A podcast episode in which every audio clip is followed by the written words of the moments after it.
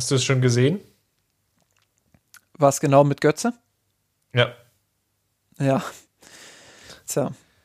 Nimmt jetzt Feind den Platz weg. er ist quasi sein Feind. ja. äh. Miasanrot.de Geschichten rund um den FC Bayern München.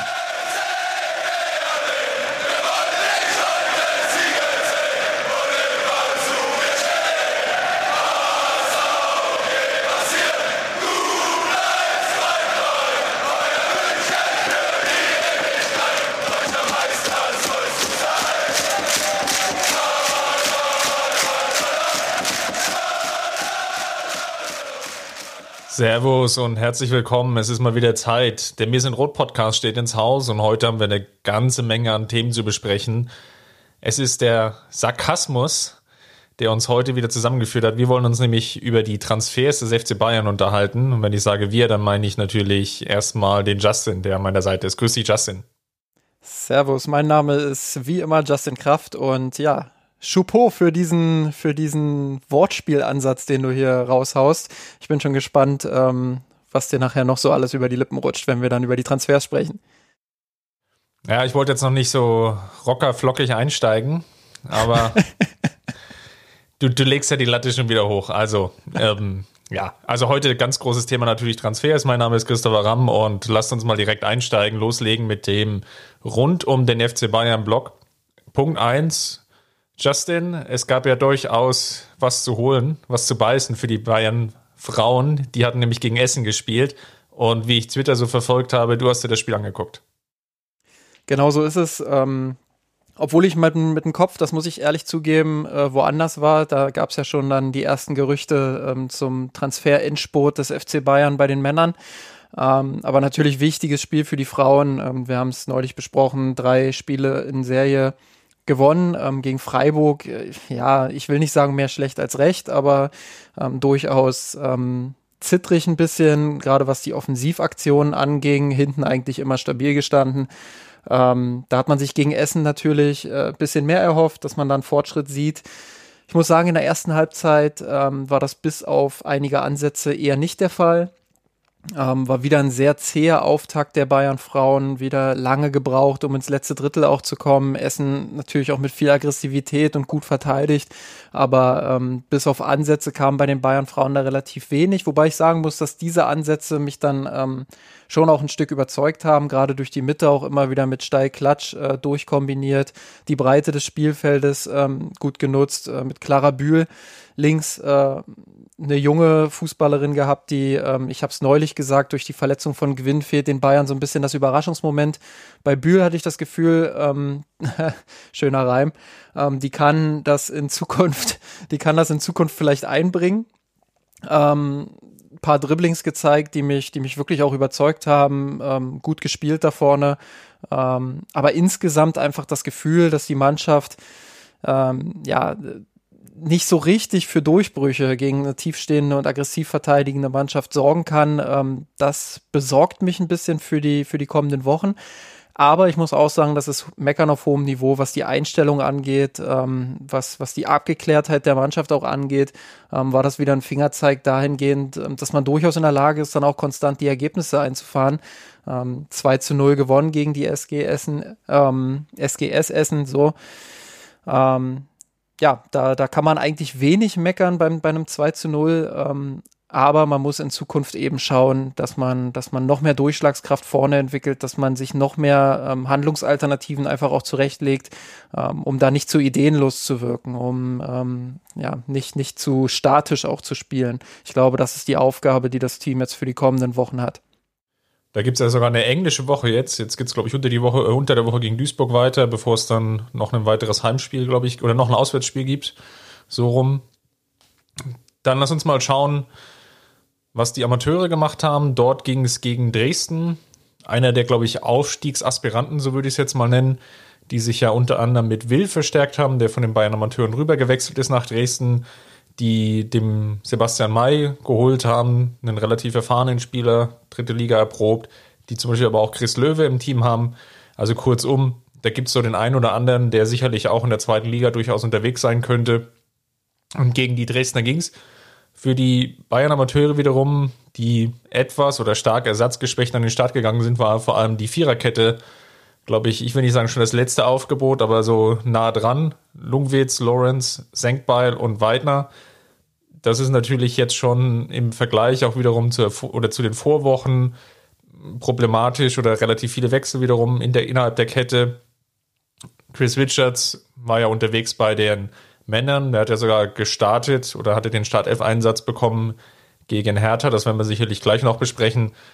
Davor dann Stiller Welsmüller und Kühn, Dayaku, Tillmann und Ab. Dummerweise hat sich Tillmann dann während des Spiels dann auch noch verletzt, hat sich ein Kreuzbandriss zugezogen, wird ausfallen. Nichtsdestotrotz, die Bayern eine relativ gute erste Halbzeit gehabt, sich gut nach vorne kombinieren konnten, sind dann durch eine Standardsituation in Führung gegangen. Ich weiß nicht, Justin, hast du es gesehen? die Apollo-Fackel? nee, ich habe das Spiel leider nicht sehen können. Ähm, ich war mit äh, Scouting beschäftigt. Ab hat einen Freistoß geschossen und hat das Ding wirklich wunderbar in den Winkel gesetzt. Ich habe es zumindest gelesen, ja. Wunder, wunderbarer Treffer, da ist er richtig abgefeiert worden dafür. Okay, jetzt machen wir wirklich Schluss. Ähm, jetzt also, bist du in die Wortspielfalle getappt. ja.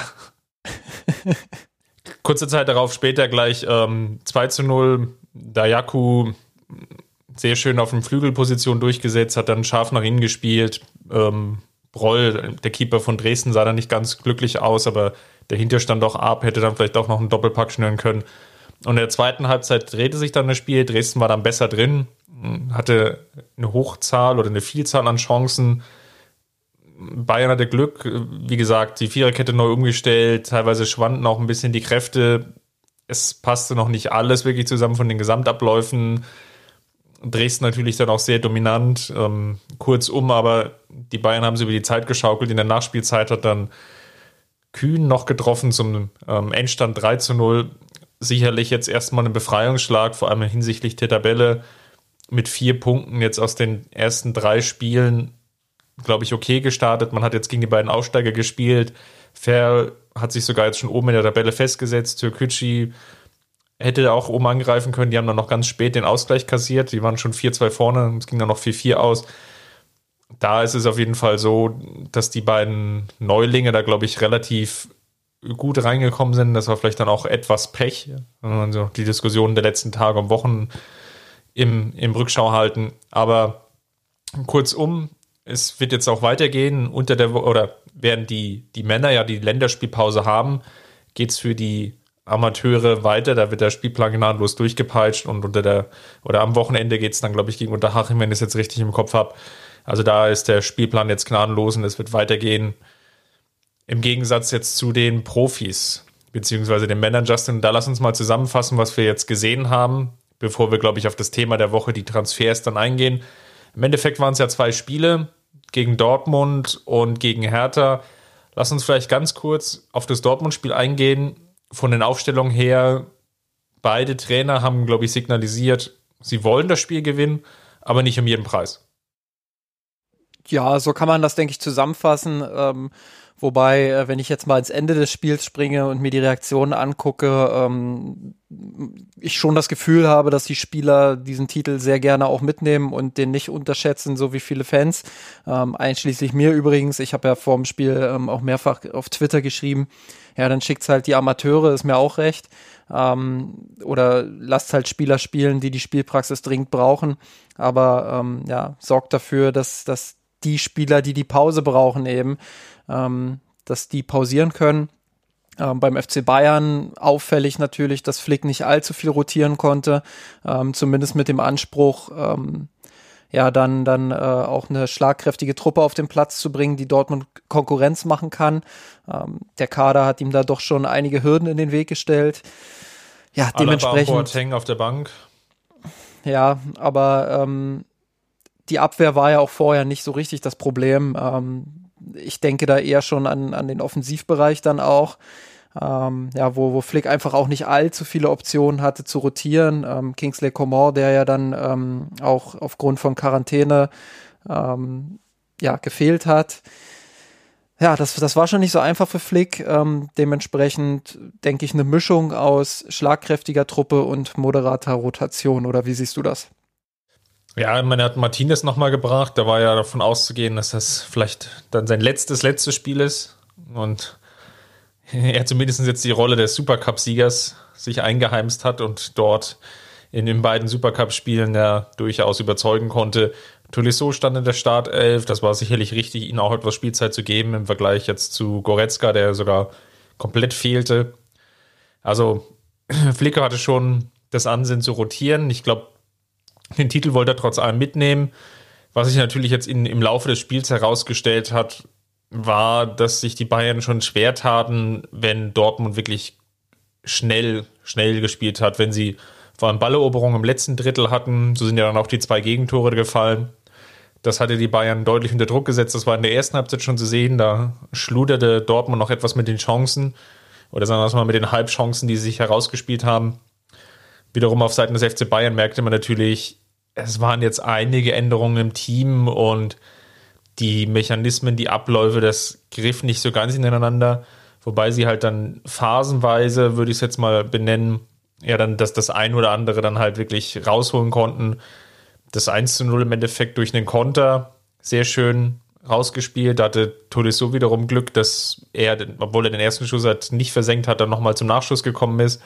Auch das 2 zu 0 durch eine schöne Kombination irgendwie initiiert, aber dann merkte man schon, glaube ich, dass die Kräfte dann so langsam schwanden. Pavard mit dem Fehler, der dann das äh, 2-1 noch vor der Halbzeit einleitete und dann in der zweiten Halbzeit hatte ich zumindest das Gefühl und da würde mich mal vor allem deine Meinung interessieren, dass man mehr oder weniger darauf warten konnte, dass Dortmund jetzt den Ausgleich macht. Ja, das Gefühl hatte ich tatsächlich dann auch. Ähm, aber du hast gerade gesagt, die Kräfte schwanden. Ähm, ich bin mir da gar nicht so sicher. Und ähm, Thomas Müller hat das, glaube ich, dann, ich weiß gar nicht, ob es nach dem Dortmund-Spiel war oder jetzt nach dem Hertha-Spiel. Ich glaube, es war ähm, nach dem Hertha-Spiel. Ja, in einer etwas ausführlicheren Antwort ähm, hat er dann gesagt, ja, ich, ich denke nicht, dass es an der Fitness liegt, ähm, wenn er, und er kennt die Fitnesswerte ja von der Mannschaft und ähm, er ist ja auch dabei gewesen bei den Fitnesstests, sie waren wohl alle überragend.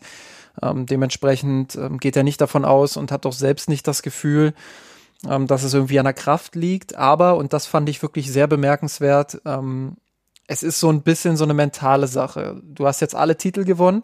Und auch wenn du es dir selbst nicht eingestehen willst, hast du vielleicht im Hinterkopf immer so ähm, diese, diese kleine Zufriedenheit einfach. Also dieses, dieses bisschen Zufriedenheit, was dafür sorgt, dass du ähm, auf dem Platz vielleicht nicht ganz so griffig bist, nicht ganz so äh, diesen letzten Schritt vielleicht auch noch gehst. Das sind dann Details und ich finde auch die Bayern haben gegen Dortmund keinesfalls äh, ein schlechtes Spiel gemacht, aber es zeigt sich dann doch irgendwo, ähm, dass dieser Mannschaft so dieser kleine Tick fehlt, dieser kleine Tick Präzision, dieser, dieser kleine Tick Konzentration vielleicht auch. Und ähm, wenn du in einem System, wie es Hansi Flick spielen lässt, extrem hohes Pressing, ähm, wobei wir da auch nochmal drüber reden müssen. Gegen Dortmund gab es durchaus auch Phasen, wo die Bayern nicht ganz so hoch gepresst haben, immer noch hoch. Fand ich aber eher nicht, Mittelfeldpressing an. Ja, wo es dann eher ein höheres Mittelfeldpressing war, ähm, wo man dann Dortmund hat auch mal kommen lassen. Ähm, aber trotzdem ein sehr intensives Spiel, auch in diesem, in diesem höheren Mittelfeldpressing. Es ist sehr intensiv, was die Bayern da spielen. Ähm, ja, und, und wenn dir da irgendwie der letzte Schritt fehlt oder die, das, das, letzte Stück Präzision, dann hast du natürlich das Problem, dass du A, aus Ballbesitz die, die Chancen nicht so akkurat rausspielen kannst wie noch in der vergangenen Saison im, nahezu im Minutentakt.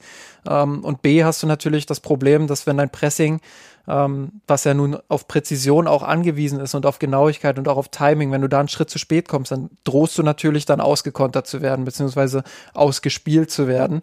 Ähm, und Mannschaften wie Dortmund, wie Hoffenheim, die natürlich überragende ähm, technische Fähigkeiten dann auch im Mittelfeld teilweise haben ähm, oder im Angriff ähm, oder härter dann auch mit, mit einem Spieler wie Kunja, ähm, die wissen das zu nutzen, die wissen diesen Raum sofort zu nutzen ähm, und, und bestrafen das dann auch. Und ich glaube, das ist das, was wir jetzt ähm, in, in der letzten Woche mit diesen drei Spielen mit wirklich viel Gegentoren dann auch gesehen haben. Stimme ich dir vollkommen zu. Ich glaube, ein weiteres Grundproblem ist definitiv auch noch, dass die, ich würde es mal nennen, die letzte Konsequenz in den Abwehraktionen fehlt. Da mache ich einerseits natürlich die Viererkette mitverantwortlich, Also als, als letzte Reihe, die natürlich dann bei, bei langen Bällen maßgeblich dann operieren muss, aber natürlich dann auch die Reihe zuvor, die dann einfach teilweise nicht zu 100 Prozent vielleicht in die Zweikämpfe geht. Und das ist ja das, was Thomas Müller ja auch indirekt beschrieben hat oder was du jetzt auch nochmal zitiert hast, wo so die letzten zwei, drei Prozentpunkte fehlen in der Klarheit der Aktion. Gegen Dortmund war das vielleicht noch gar nicht so auffällig, aber gegen Hertha war es sehr, sehr präsent. Da war es häufiger zu sehen, wie schwer sich die Bayern in Verteidigung, da war es dann Alaba und Boateng, die ja jetzt nicht gespielt haben gegen Dortmund, was wir jetzt ja gerade eben besprochen haben, die sich unglaublich schwer getan haben mit Cordoba als, als Spielertyp.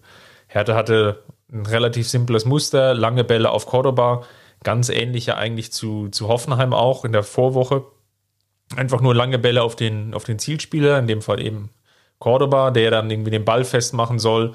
Und dann wird Kunja oder Luke Bacchio als schneller Stoßstürmer ins Spiel gebracht oder als, als Flügelstürmer besser gesagt, die dann Richtung Tor zielen. Und das war ein Muster, da, da fehlt es halt häufig an der Klarheit, an der nötigen Abwehraktion. Da wurde dann teilweise auch abgewartet, bis in den Zweikampf gegangen wird. Dann ließ man den Ball vielleicht eher nochmal aufprallen und dann war es auf einmal so eine 50-50-Aktion. Und dann beschwörst du natürlich auch Szenen herauf, wo du von der Grundstaffelung her dann nicht so sauber stehst, weil vielleicht deinen Mitspielern außenrum nicht ganz klar ist, kommt jetzt eine Verteidigungsaktion, also sprich hat der Gegner den Ball, oder haben wir eine Aktion?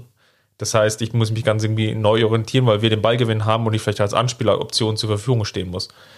Und da waren ganz viele Szenen dabei, die mich gegen Hertha zumindest wuschig gemacht haben beim Zugucken, weil ich dachte, mit so einem Hauch mehr Klarheit in der Verteidigungsaktion wären viele Szenen halt klärbar gewesen. Und ähm, das ist sicherlich auch ein Grundproblem, an dem es halt zu arbeiten gilt.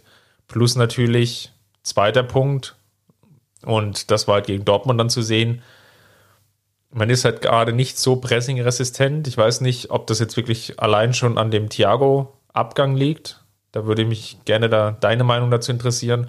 Ich würde da direkt auch gleich mal, mal reingrätschen kurz. Ähm, zwar die Aussage von Müller hatte ich ja gerade erwähnt und wenn dann auch noch die Aussage von Flick hinzugenommen wird, der ja gesagt hat, ähm, eigentlich ein bisschen aberwitzig, aber äh, nach den vier Toren von Lewandowski äh, hat er ja gesagt, ähm, seine Spieler sind äh, größtenteils noch nicht bei 100 Prozent und auch ein Robert Lewandowski, das war ja fast schon eine Drohung, ähm, ist noch nicht bei 100 Prozent.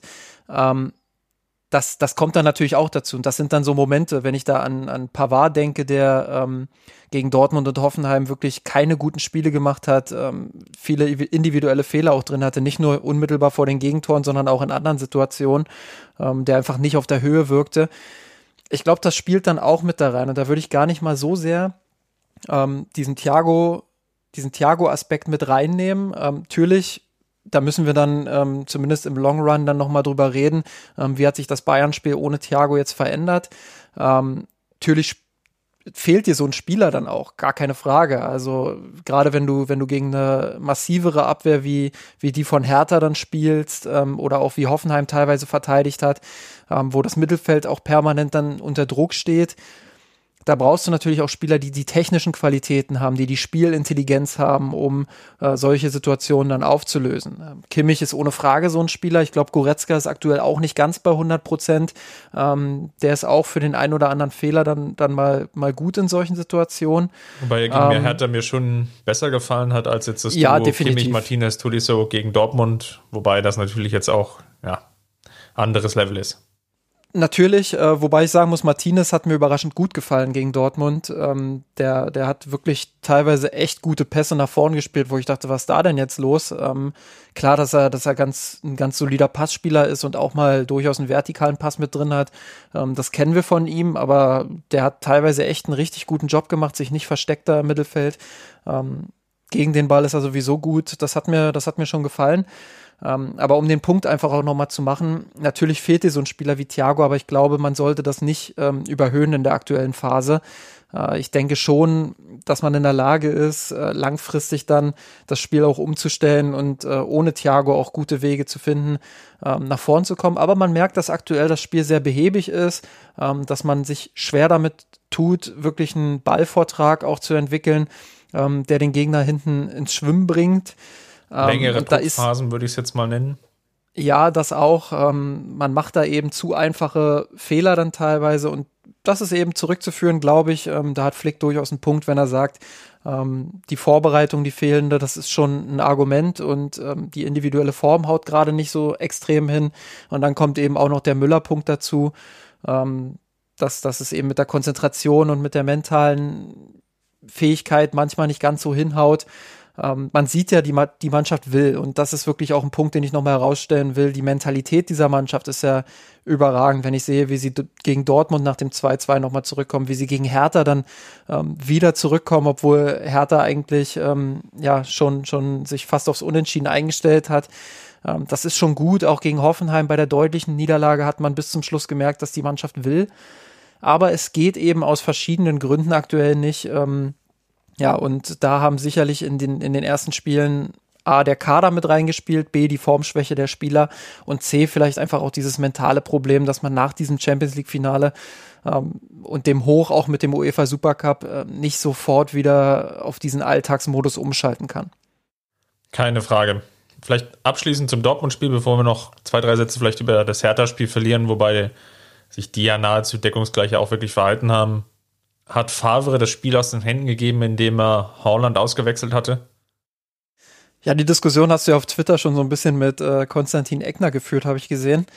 Ähm, ja, ich glaube, da haben zwei Aspekte mit reingespielt. Ähm, da bin ich dann auch eher bei der Argumentation von, von Eckner, dass er ähm, durchaus Haaland dann auch schonen wollte und ähm, einfach gesagt hat, okay, die Bundesliga ist uns im Zweifel jetzt doch wichtiger als dieser, als dieser Supercup. Ähm, dementsprechend durchaus nachvollziehbar, ihn rauszunehmen. Aber zweitens hast du natürlich auch einen Punkt, wenn du sagst, äh, durch die Auswechslung, ähm, das haben wir auch in der Bundesliga damals schon, schon gesehen, als Haaland sich dann verletzt hat. Ähm, das führt dann schon zu einem Bruch im Dortmund-Spiel. Da sieht man einfach, was er für eine Präsenz hat, wie wichtig er für die Dortmunder auch ist. Ähm, nicht nur mit seinen Toren, sondern einfach auch mit seiner ganzen Erscheinung, seiner Körperlichkeit, wie er Bälle festmacht, sich Bälle auch abholt. Ähm, das ist schon ein echt herausragender Fußballer. Der Instinkt für den Raum ist unglaublich und natürlich ähnlich wie bei, oder eigentlich aktuell fast noch ein höheres Level als Lewandowski, wie er halt aus diesen Situationen heraus dann genau weiß, wo das Tor steht, dann immer auch fast den perfekten Abschluss hatte. Es war ja eigentlich eher überraschend, dass er diese zweite große Chance dann vergab, als Neuer dann die richtige Ecke ahnte. Das waren eigentlich so Szenen, die macht Holland, ich glaube, sagen wir mal zu, zu 90, 95 Prozent definitiv. Ähm, da hat Holland ja dann nach dem Spiel auch gesagt, ähm, ja, jeder andere Torhüter auf der Welt oder die meisten anderen Torhüter der Welt ähm, hätten nicht so reagiert wie Manuel Neuer. Ähm, ich denke mal, das wird er sich für die Zukunft dann auch mitnehmen, also Haaland und daraus lernen. Ähm, ja, dementsprechend äh, gut, gut pariert von Neuer, ein bisschen nachlässig vielleicht von Haaland, ein bisschen Glück für die Bayern vor allem auch. Ähm, aber ja, auch er menschelt mal ein bisschen. Genau, dann hundertprozentige Willensleistung von Kimmich zum 3 zu 2 Sieg. Der FC Bayern holt den fünften Titel. Ja, bemerkenswerte Bilanz von Flick und hat jetzt wieder etwas Puffer, kann jetzt wieder eine Niederlage einstreuen. er hat ja aktuell drei Niederlagen zu Buche stehen und fünf Titelgewinne. Von daher ist in den nächsten Wochen vielleicht nochmal Luft, ein Spiel abzugeben. Na, hoffentlich nicht. ja, Aber sonst hätten wir auch nichts zu diskutieren. Auf jeden Fall ging es dann gegen die Hertha. Relativ konzentrierte Leistung. Ich glaube, das Problem der Defensive haben wir schon angesprochen, dass man Cordoba im Endeffekt als Stoßstürmer nicht wirklich in den Griff bekommen hatte. Konnte sehr viele Bälle festmachen. Alaba hat er, sah dann natürlich jetzt nicht so gut aus, das muss man, glaube ich, einfach sagen. Das passte dann von der Körperlichkeit und vielleicht von der Zuordnung her auch nicht dass Alaba dann immer gegen Cordoba spielen musste und ähm, die Bayern das dann nicht auflösen konnten an der Stelle. Lewandowski hat halt aus, aus allen Chancen im Endeffekt dann die entscheidenden Tore gemacht und ich glaube, gegen Hertha war eigentlich genau das gleiche Problem wie gegen Dortmund. Mit dem 2 zu 0 wurde dann etwas Konzentration nachgelassen oder ließ etwas die Konzentration nach. Das Pressing war nicht mehr ganz so griffig. Cordoba, Cunha, Luke Bacchio bekam etwas mehr Raum und dann wurde es natürlich sofort gefährlich und ja, durch eine Standardsituation, das ist sicherlich ein Punkt, den wird sich Flick halt auch immer wieder mitnehmen müssen. Ist das erste Gegentor gefallen? Das ist ein Grundproblem bei Flick. Es war ja auch gegen Hoffenheim schon ein Standardtreffer, wenn man so will. Gegen Sevilla war es ein Elfmeter, was auch ein Standardgegentor war. Also da, da gibt es noch Verbesserungspotenzial, wie man immer so schön sagt. Und ja, das, das 2-2 war halt aberwitzig und auch das 3-3. Da war ich schon kurz vor der Fassungslosigkeit, aber zum Glück hat ja der FC Bayern Robert Lewandowski. Ja, Robert Lewandowski 4, Hertha BSC 3, ähm, schon überragend. Ähm, ich stimme dir in allen Punkten da auch zu. Das sind Dinge, an denen muss man einfach arbeiten und die Standards, ähm, natürlich haben die auch so ein bisschen mit Konzentration zu tun, ähm, aber ja, da gibt's da gibt's wenig Ausreden. Das musst du besser verteidigen. Ähm, das war einfach zu simpel, wie Hertha da die Tore erzielt hat. Ähm, dementsprechend, beim zweiten, klar, da, da rennt Kunja einfach in die Abwehr rein, hat natürlich Glück, dass das ja. Ding irgendwie gegen Boateng, Alaba so blöd prallt, dass es wieder direkt vor die Füße liegt. Ich meine, da kommt natürlich dann auch alles zusammen. Aber was denn natürlich nicht passieren darf, ist im eigenen Stadion aus zwei Halbfeldflanken, einmal aus einem Freistoß und beim 3 zu 3 war es ja aus dem offenen Spiel heraus, dass du dann so die ja. Gegentore herschenkst. Ja, ich habe auch ähm, bis zu dem 2-1, würde ich mal sagen, ähm, bis zum Anschluss von, von Hertha habe ich eigentlich ein okayes Spiel der Bayern gesehen. Ähm, das war schon konzentriert, das war schon okay.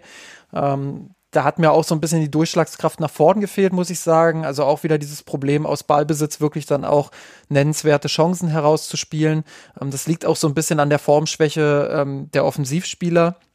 Ähm, gut, Lewandowski im Abschluss sicherlich weiterhin stark, aber ähm, auch so in der Beteiligung des Spiels nicht immer so präsent, wie man das schon von ihm gewohnt war. Ich glaube, das ist auch das, worauf Flick dann angespielt hat. Ähm, ist im die Pressing auch nicht so präsent, wenn du mal genau drauf achtest. Also es ist ein ganz anderer Lewandowski beim Anlaufen ja. im Vergleich zur Champions League. Ja, und dann die Flügelspieler, die halt auch äh, es nicht schaffen, dann aus dem Stand wirklich auch Chancen zu kreieren.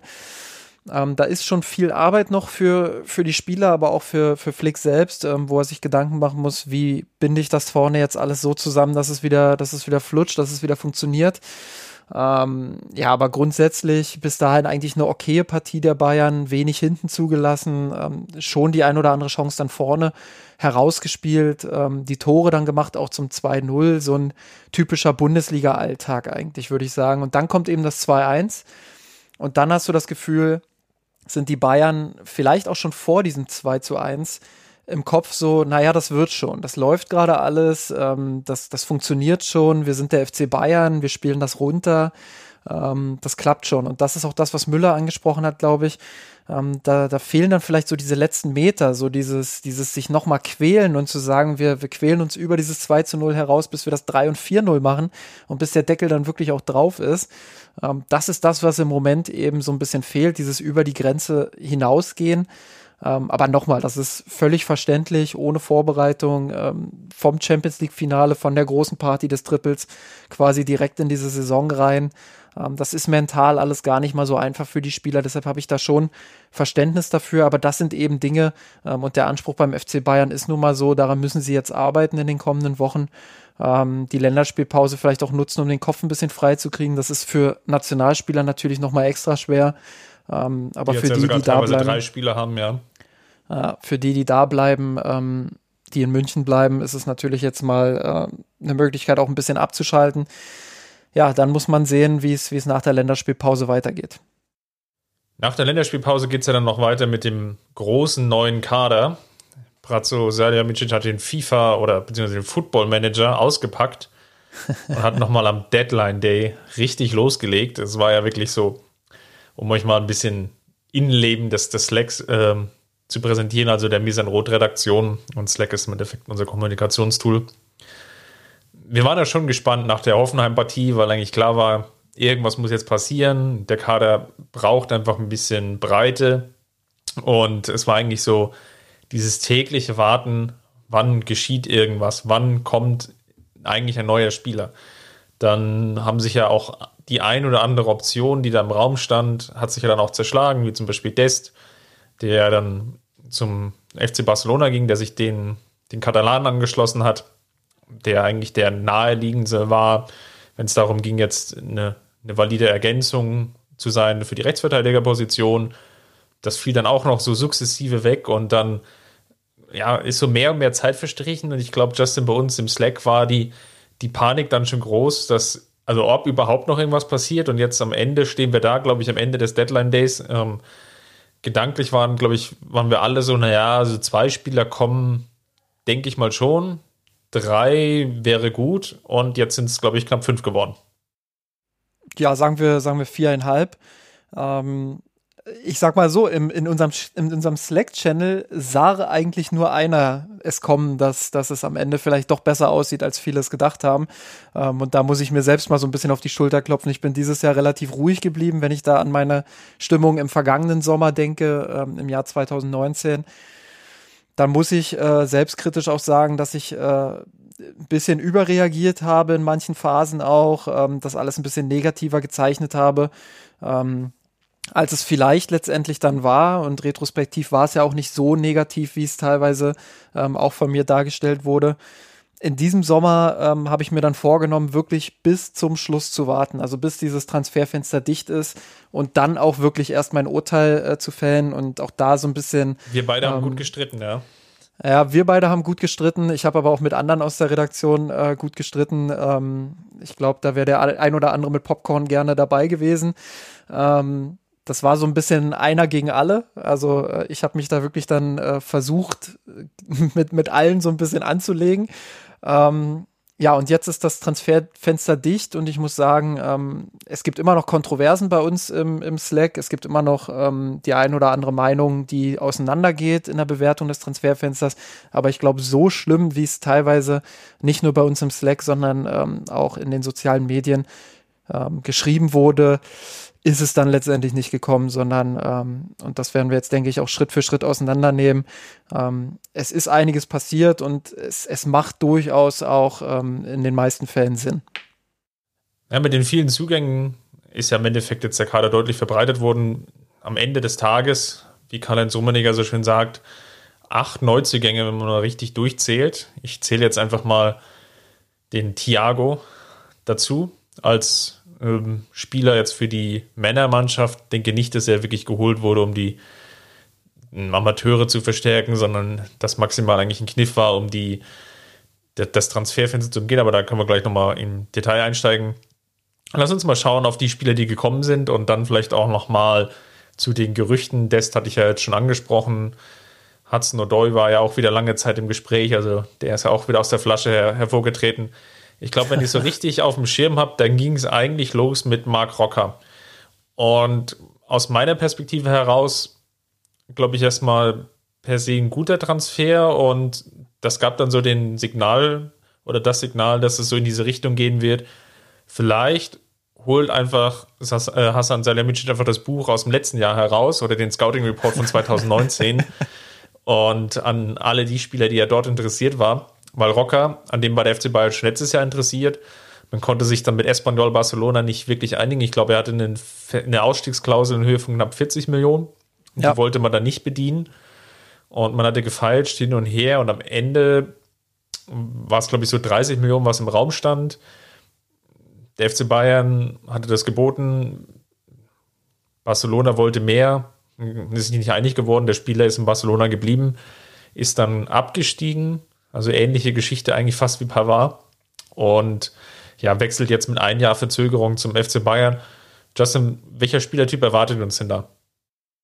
Ja, erstmal äh, großes Kompliment, dass man damals diesen Preis nicht mitgegangen ist, dass man nicht gesagt hat, ja, okay, wenn ihr jetzt so viel wollt, dann zahlen wir das halt. Ich glaube, man hat damals einfach auch die Notwendigkeit nicht gehabt, auch wenn der Druck von, von außen relativ hoch war, ähm, zu sagen, ja, komm, wir brauchen noch einen neben Thiago, der wirklich auch ähm, spielerische Qualität mit reinbringt. Damals war es ja noch nicht so offensichtlich, dass äh, Nico Kovac dann, dann Kimmich auch in die Mitte ziehen würde. Ähm, dementsprechend Flick. dann Flick ja später, genau. Ähm, aber noch war es ja erstmal Nico Kovac. Äh, genau, und deshalb äh, Chapeau, dass man da nicht gesagt hat, wir zahlen jetzt um jeden Preis äh, die Ablöse, die da, die da aufgerufen wird, sondern dann eben konsequent auch gesagt hat, nö, dann, dann bleibt er halt bei euch oder geht woanders hin. Ähm, wir machen nicht jeden Mist mit. Das ist äh, konsequent in meinen Augen. Das ist auch in Ordnung so. Äh, man hat lange genug versucht, mit Espanyol da zu verhandeln. Das hat nicht funktioniert. Ähm, Im Nachhinein hat man jetzt Rocker, du hast es gesagt, für eine kolportierte Ablöse von rund 9 Millionen Euro bekommen. Da wird der Abstieg sicherlich auch nochmal seinen Discount getan haben. Ähm, mit, der Kicker hat, glaube ich, davon berichtet, dass mit Boni ähm, das noch auf 15 Millionen ansteigen kann. Ähm, und für diesen Preis ein absoluter No-Brainer. Also ähm, Rocker und jetzt auch dein, deine Frage ähm, mit reinnehmend ist ein Spieler, der ähm, von seinem Profil her vieles von dem mitbringt, was, was Thiago auch hat. Nicht auf Thiago-Niveau, das will ich von vornherein gleich sagen, ähm, aber durchaus jemand, der technisch stark ist, der sehr spielintelligent sich auf dem Platz bewegt, ähm, der die Bälle fordert, ähm, der wenig Bälle dann auch verliert, der unter Druck eigentlich ein ganz gutes, einen ganz guten Eindruck macht, wobei man da mal abwarten muss, ähm, wie ist das jetzt im neuen spielerischen Umfeld, was ihm eigentlich entgegenkommen sollte, wie ist das mit der neuen Liga, wo auch nochmal anders gepresst wird, aggressiver gepresst wird, aber ich traue ihm durchaus zu, dass er jemand ist, der den Takt angeben kann im Mittelfeldzentrum. Ich glaube, er muss mit dem Ball noch ein bisschen daran arbeiten, dass er ähm, noch dominanter wird, wirklich noch mehr Bälle fordert, ähm, noch mehr dann eben auch diese, diese Pässe durch die Schnittstelle spielt. Aber das ist alles im Ansatz wirklich richtig gut bei ihm. Ähm, ja, äh, was die Schwächen angeht, ähm, würde ich schon eher den Defensivbereich sehen. Ich glaube, er ist körperlich ähm, nicht ganz so robust wie, wie die anderen Mittelfeldspieler beim FC Bayern. Ähm, er ist in der Zweikampfführung nicht ganz so gut wie, wie die anderen Bayern-Spieler im Mittelfeld. Ähm, vor allem die Weiträumigkeit fehlt ihm, mit der beispielsweise ein Goretzka oder ein Kimmich das Mittelfeld verteidigen. Das sind alles Dinge, ähm, an denen muss Flick jetzt mit ihm arbeiten. Aber wie gesagt, für 15 Millionen Euro ähm, maximal ähm, absoluter No-Brainer für den FC Bayern. Bei 40 oder 30 Millionen hätte ich gesagt, hm, das Risiko ist schon hoch, dass er, dass er dann auch floppen kann. Aber ähm, ja, so glaube ich, ähm, kann man als FC Bayern da überhaupt nichts falsch machen. Er hat dann eine extrem gute U21 EM gespielt mit Spanien. Ich glaube, das war nochmal der Grund, warum der FC Bayern damals auch 2019 wirklich nochmal das Interesse wirklich verstärkt hatte und da der Gedanke im Raum stand, dass es eben neben Thiago vielleicht noch einen Ergänzungsspieler braucht, wenn Thiago verletzt ist oder nicht verfügbar ist. Jetzt kam es im Endeffekt äh, mit Kimmich ja, wie du schon angesprochen hast oder wie wir schon angesprochen haben, etwas anders. Und durch den Thiago-Abgang macht das jetzt definitiv Sinn, diese Ergänzung. Ich sehe natürlich aber auch, wie du, dass Rocker jetzt schon noch zwei, drei Schritte machen muss, sich einfach ja, in der Defensive stabilisieren muss, dass er eben alleiniger Sechser eben spielen kann, soll und wird. Und natürlich weiterer wichtiger Punkt, ja, von der Körperlichkeit her zulegen, sich ins Bayern-Spiel zu integrieren, an die neue Liga zu gewöhnen, das wird sicherlich die Hauptaufgabe sein. Was mich so ein bisschen, ja, was heißt stört, ist jetzt der falsche Begriff, aber man glaube ich, was man nicht erwarten darf, ist, dass jetzt Rocker noch drei, vier Schritte gehen wird in seiner Karriere, wird jetzt im November dann schon in Anführungsstrichen 24. Man traut sich ja kaum zu sagen, wenn man, wenn man schon so alt ist wie ich, so viel, so viel Lenze auf der, der Uhr hat. Aber von dem 24-Jährigen ist dann einfach auch nicht mehr der ganz große Sprung zu erwarten, wie vielleicht jetzt der ein oder andere Spieler, der dann noch hinzugekommen ist, über den wir da noch sprechen werden. Ja, aber er ist für sein Alter durchaus weit und ich glaube, er kann seinen Weg beim FC Bayern durchaus gehen.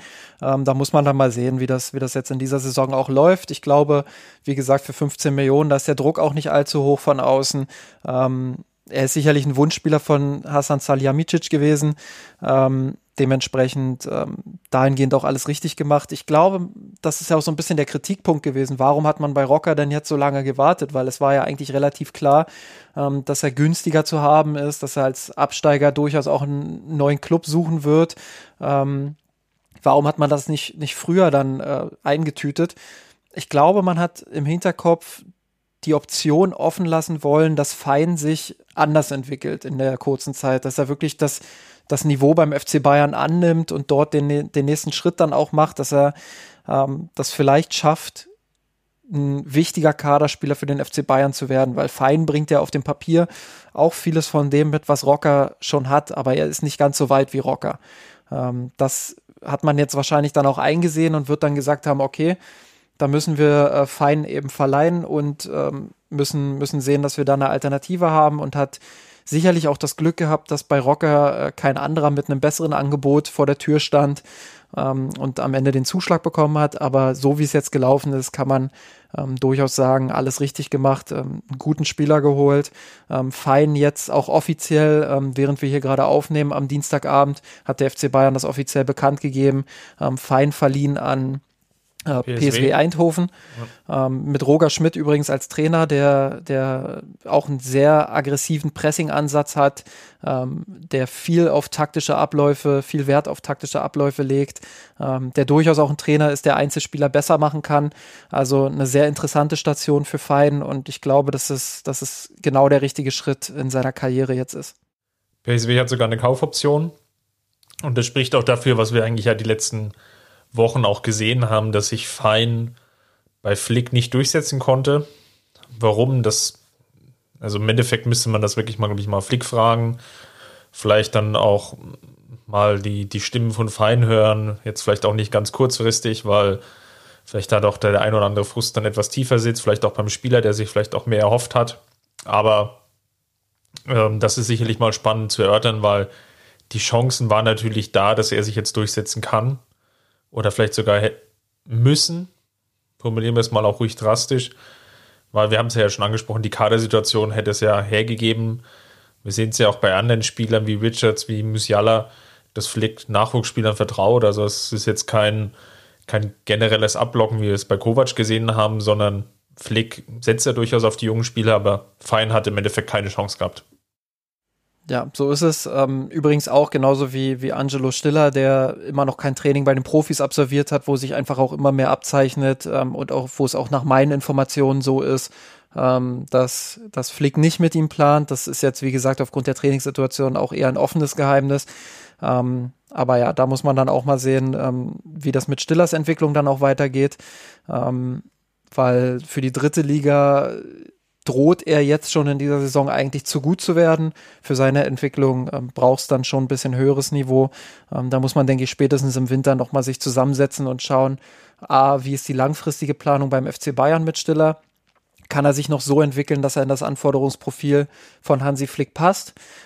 Und B, ähm, wenn das nicht so ist und wenn man nicht kurzfristig mit ihm plant, ähm, wohin könnte man ihn vielleicht auch verleihen oder gar verkaufen, dann, wenn es so ist, dass man langfristig nicht mit ihm plant in dieses Bild, was wir ja anfangs skizziert haben, dass der FC Bayern sehr, sehr lange gebraucht hat, wirklich Spieler zu verpflichten, passt ja eigentlich ja noch, dass er ja eher daran gearbeitet hat, Spiele abzugeben. Cuisance war bei Leeds schon zum Medizincheck vorgefahren, ist dort durchgefallen, hat jetzt den Umweg gefunden zu Olympique Marseille. Für ihn gilt im Endeffekt das Gleiche. Ich glaube, er konnte sich bei Flick dann nicht nachhaltig so in Szene setzen, dass Flick wirklich auf ihn baut und deswegen ist es natürlich jetzt auch folgerichtig, dass man über diesen Weg der Laie mit der Kaufoption und wahrscheinlich dann auch in Klammern die Hoffnung verbunden, dass er dann oder das Olympic, die auch zieht, dass man jetzt hier im Endeffekt das Mittelfeld hinter Kimmich oder Kimmich, Goretzka, Müller, dass man das dahinter jetzt nochmal komplett neu sortiert. Genau, ähm, Cuisance ja auch in Verbindung mit äh, dem Transfer von Saar, über den wir dann gleich sprechen werden. Ähm, bei Cuisance gab es auch viel Kritik, die sich vor allem auf das Sportliche bei Cuisance bezogen hat. Und ähm, da gehe ich auch mit. Das ist natürlich ein Fußballer, ähm, der unfassbar viel Talent hat, der der auch angedeutet hat beim FC Bayern in seinen wenigen Minuten, die er gespielt hat, irgendwie knapp über 300 Pflichtspielminuten gesammelt gerade mal, ähm, der da angedeutet hat, dass er jemand ist, der dem FC Bayern ähm, auf Dauer sogar mehr helfen könnte als beispielsweise in Corentin Tolisso. Ähm, aber, und das ist eben der Punkt, wenn ein Club wie der FC Bayern einen Cuisance so in Anführungsstrichen verschenkt, ähm, dann hat das schon, dann muss das auf jeden Fall andere Gründe haben. Und ich will da auch nicht zu viel spekulieren, weil ähm, ich habe da keinen blassen Schimmer. Das, das ist einfach so, ich habe da keine Einblicke, aber es muss einfach andere Gründe geben als die sportlichen. Ähm, anders ist mir, ist mir das nicht logisch zu erklären. Ähm, und deshalb äh, vertraue ich darauf, dass, dass der FC Bayern da eine Entscheidung zum Wohl des Clubs getroffen hat. Ähm, es gab ja damals auch die Geschichte mit Max Eberl, der sehr verwundert darüber war, ähm, dass jemand wie Cuisance ähm, der noch so an seinem Charakter zu arbeiten hat. Ja, dass der zum FC Bayern geht, ähm, war viel Nachgetreter auch aus Gladbach. Ähm, schwer zu sagen, wie viel davon jetzt äh, zu 100 Prozent berechtigt war ähm, und wie er sich da jetzt in München auch entwickelt hat. Wie gesagt, da will ich nicht den Stab über ihn brechen. Ähm, aber dass er jetzt so verschenkt wird, spricht auf jeden Fall nicht dafür, dass die Bayern mit seiner Entwicklung ähm, zufrieden waren. Und ja, das ist dann schon ein relativ klares Zeichen auch an ihn. Lass uns vielleicht nochmal im Mittelfeld bleiben, bevor wir auf Saar kommen. einen zweiten Spieler. Da wäre Pep Guardiola jedenfalls stolz gewesen auf den FC Bayern, weil er hat es ja jetzt quasi mit einer Verpflichtung geschafft, ähm, Thiago oder nichts im Endeffekt sicherzustellen und gleichzeitig noch, er hätte gerne 1000 Dantes, auch dieser Wunsch ist erfüllt. Thiago Dantas ist von Benfica Lissabon gekommen und das war so ein, so ein halber Stil, würde ich es jetzt mal nennen. Habe ich ja vorhin schon angeteasert. Im Endeffekt das Transferfenster, ich glaube, für die erste und zweite Liga ist um 18 Uhr geschlossen worden. Und für die dritte Liga ging es noch bis 24 Uhr weiter. Und ich glaube, in diesem Zeitrahmen hat man dann den, ja, die Laie von Thiago Dantas im Endeffekt eingetütet mit wohl der Kaufoption in Höhe von 8 Millionen, die, ja, wenn man jetzt mal so schaut, was Benfica jetzt in den letzten Jahren auch für, für Spieler aufgerufen hat, für junge Talente, sicherlich unter dem Niveau liegt, was man so typischerweise von einem Riesentalent, so kann man es, glaube ich, äh, bezeichnen, normalerweise aufrufen würde. Ähm, du hast jetzt ähm, Dantas ja schon mehrfach auch gesehen in der Youth League und hast auch einen Artikel bei uns im Blog geschrieben. Fass doch mal so zwei, drei Sätze vielleicht zusammen, wo seine Stärken liegen und ist es wirklich ein Kandidat, den Flick jetzt auch für die Männermannschaft sieht oder ist es jetzt eher ein Spieler, der erstmal so zwischen der, den Amateuren und der Männermannschaft hin und her pendeln wird?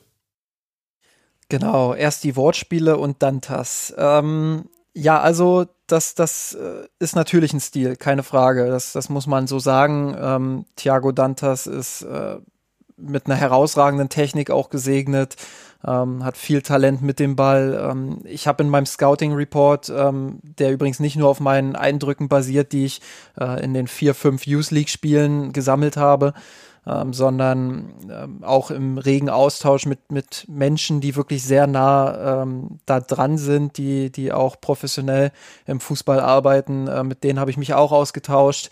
Ähm, also das, das waren jetzt nicht nur irgendwie vier, fünf Spiele gesehen und ein paar YouTube-Videos und mal eben ähm, Stärken und Schwächen aufgeschrieben. Ähm, sondern schon auch ein bisschen mehr und deshalb habe ich mich auch bewusst dagegen entschieden, ähm, den anderen Neuzugang ähm, zu bewerten, den der FC Bayern für die, für die Jugendmannschaften vorgestellt hat.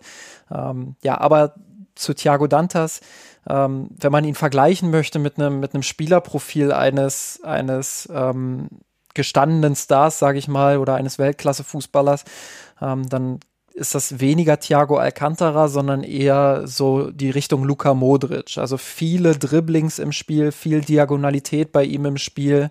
Ähm, technisch, wie gesagt, sehr stark, kann, kann Gegner auch mal auf dem Bierdeckel austanzen, ähm, befreit sich regelmäßig auch aus Drucksituationen sehr klug ähm, ist halt dieser klassische Nadelspieler dann auch im Mittelfeld und hat auch viel Zug nach vorne. Also er ist auch an vielen Toren direkt beteiligt oder spielt mal den vorletzten Pass, ähm, positioniert sich sehr klug auch im Ballbesitz. Ähm, das ist eigentlich all das, was, was der FC Bayern auf dieser Position auch braucht. Aber und das muss man eben immer dazu sagen, gerade wenn man so große Vergleiche auch zieht wie zu, zu einem Spieler wie Luka Modric, ähm, da ist er natürlich noch lange nicht. Also all seine Stärken, die, die an Modric erinnern, die sind natürlich noch nicht so ausgeprägt. Die müssen sich kontinuierlich noch weiterentwickeln. Und genauso muss er in meinen Augen auch körperlich zulegen. Ähm, ich, ich glaube, dass das nicht so reichen wird, wie es aktuell der Fall ist. Er muss sicherlich auch mal äh, ins Goretzka-Gym gehen, ähm, wenngleich ich hoffe, dass er, dass er nicht so an Muskelmasse zulegt wie Goretzka, weil das könnte auch einige seiner Stärken ähm, wieder so ein bisschen redundant machen. Ähm, aber grundsätzlich muss er an seinem Zweikampfverhalten, an seinem Timing auch gegen den Ball arbeiten, an seinem Stellungsspiel gegen den Ball. Ähm, das sind so Aspekte, an denen es zu arbeiten gilt und auch wegen seiner Körperlichkeit oder nicht vorhandenen Körperlichkeit ähm, glaube ich, dass er vorerst kein Kandidat für die erste Mannschaft ist. Ähm, dass er erstmal in der dritten Liga spielen wird. Dort übrigens auch im Duo mit, mit Stiller ähm, kann das sehr, sehr gut werden bei den Amateuren. Ähm, ja, aber ich glaube, dass er sich da erst entwickeln muss, sich an das fußballerische Klima auch in Deutschland äh, gewöhnen muss, an die Körperlichkeit, die auch in der dritten Liga vorhanden ist, an das Pressing, ähm, das im deutschen Stil doch ähm, sehr prägend ist.